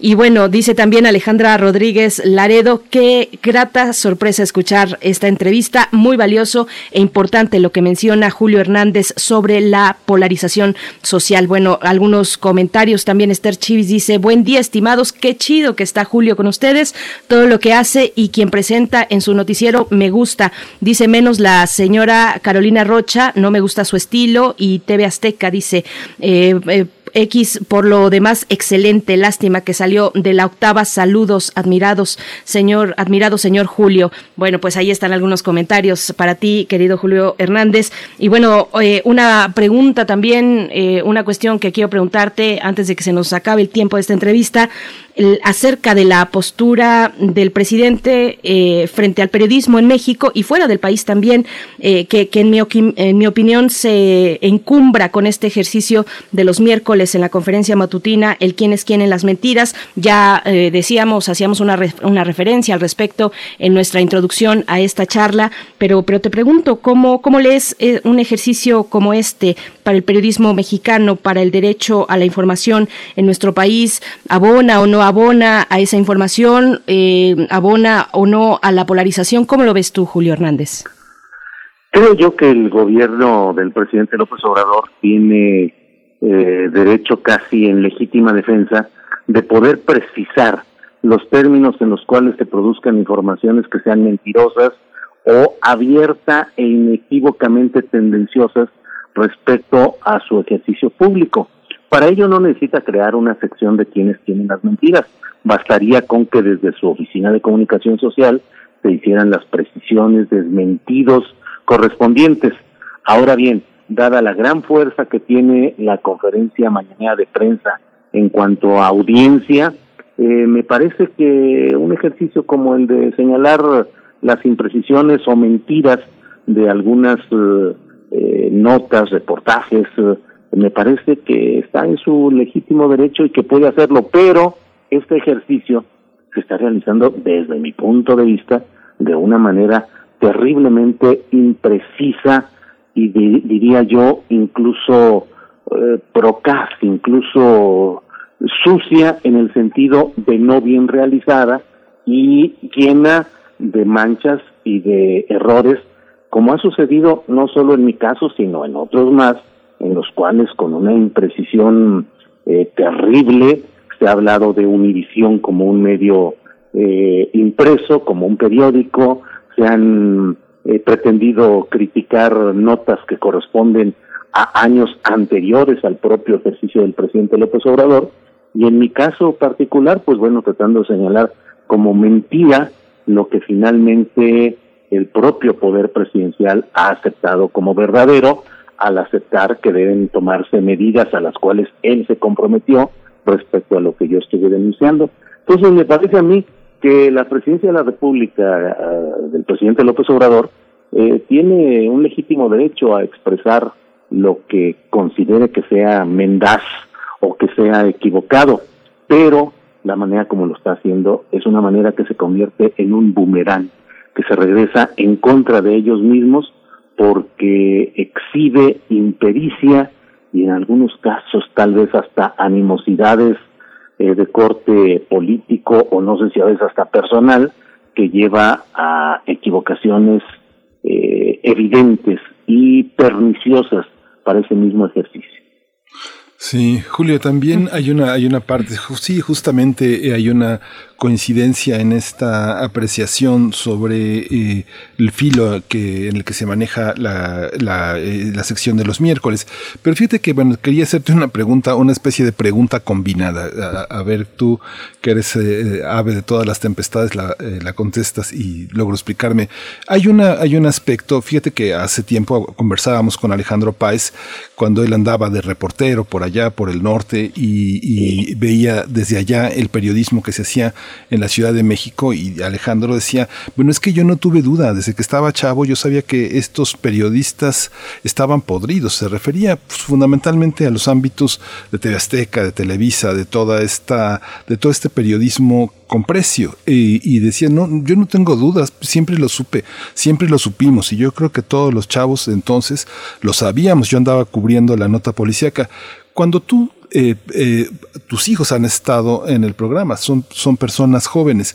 Cuando estuviste eh, con problemas de salud, te sustituyó, te reemplazó Adriana Buentello. Esta presencia de Adriana es esperanzadora para gente joven que aspira a tener un lugar en los medios y no solamente como una especie de mensajero, de una especie de persona de segunda. Sobre todo lo pienso desde un ámbito, desde nuestra universidad, que aunque estamos abiertos a que los jóvenes hagan sus propias empresas, pero también que muchos tienen una, una enorme deseo de sumarse y trabajar con personas con experiencias como tú. ¿Cómo percibes? ¿Cómo percibes el trabajo de los jóvenes? ¿Hay un idealismo?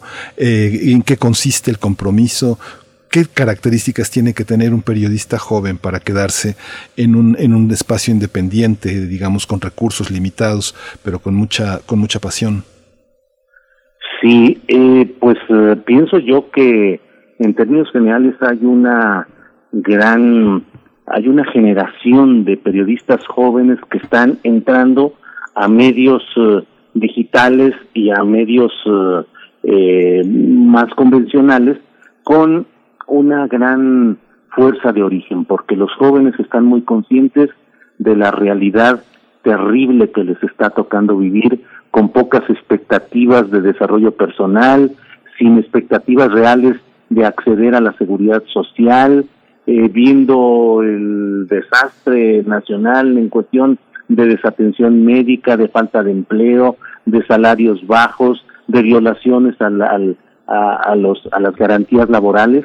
Entonces creo que hay una conciencia muy clara en muchos de los jóvenes que están emergiendo de las escuelas de periodismo. Lo que faltan, por desgracia, son los espacios suficientes en los cuales puedan eh, volcar esas inquietudes. Yo tengo el mayor de los respetos a los jóvenes y creo que los, yo siempre he dicho, un buen reportero siempre sale adelante. O sea, eh, más allá de las vicisitudes y los problemas que te puedan poner en tus fuentes de trabajo, eh, puedes salir adelante y todos los reporteros nos hemos especializado en, en determinados momentos en buscar la manera de hacer que la información que queremos que salga salga adelante a pesar de trabas o de eh, censuras internas, siempre se puede sacar esto adelante. Yo invito a los jóvenes periodistas a que no decaigan y no están decayendo, pero a que no decaigan y a que no se dejen vencer por las inercias y los eh, las trabas eh, que todavía siguen existiendo en otro tipo de medios. Yo creo que nuestra esperanza y nuestra expectativa, Miguel Ángel y Berenice, está también en esa disrupción de esos jóvenes que vienen con uh, ideas distintas, muchas veces no con toda la definición o la carga ideológica que eh, las generaciones anteriores, pero me parece que ahí está buena parte del futuro y lo estamos viendo en varias publicaciones donde los jóvenes son los que están llevando la, la, la parte mm, del reportaje de investigación, de la nota apegada a la verdad. Creo que por ahí va caminando todo esto. Pues Julio Hernández Astillero, te, te agradecemos eh, este espacio, este tiempo. Gracias por compartir tus apreciaciones con, con esta audiencia que seguramente también es la tuya y te seguimos, te seguimos viendo de una a tres en Astillero Informa, eh, en las videocharlas astilladas a través de YouTube, en Julio Astillero. Te leemos en la jornada y te agradecemos como siempre siguiendo tu trabajo, Julio Hernández. Hasta pronto. Ojalá, ojalá que sea pronto nuestro siguiente encuentro. Muchas gracias. Al contrario, gracias a ustedes, gracias a la audiencia y estoy a la orden. Gracias. Les agradecemos que nos hayan acompañado en esta edición virtual de miércoles 29 de diciembre. Estamos eh, en un periodo vacacional. Regresamos el próximo lunes 10 de enero. Nuestra última emisión grabada será el viernes 7 de enero. Les recordamos que las listas musicales las pueden disfrutar todo el año. Está un, un gran bagaje, un gran repositorio de música de esta selección que hemos hecho a lo largo del año. Y bueno, en Spotify, en Radio UNAM en la lista Primer Movimiento 2021. Muchas gracias. Nos despedimos, Berenice. Así es, nos estamos ya despidiendo de este programa grabado. Estamos durante esta semana y la próxima también. Eh, vamos con contenidos grabados, pero el lunes 10 de enero de 2022, pues ya nos volveremos a encontrar en vivo aquí en las frecuencias universitarias. Gracias a todo el equipo, gracias a ti, Miguel Ángel Quemain. Nos vamos. Gracias. Esto fue Primer Movimiento. El mundo desde la universidad.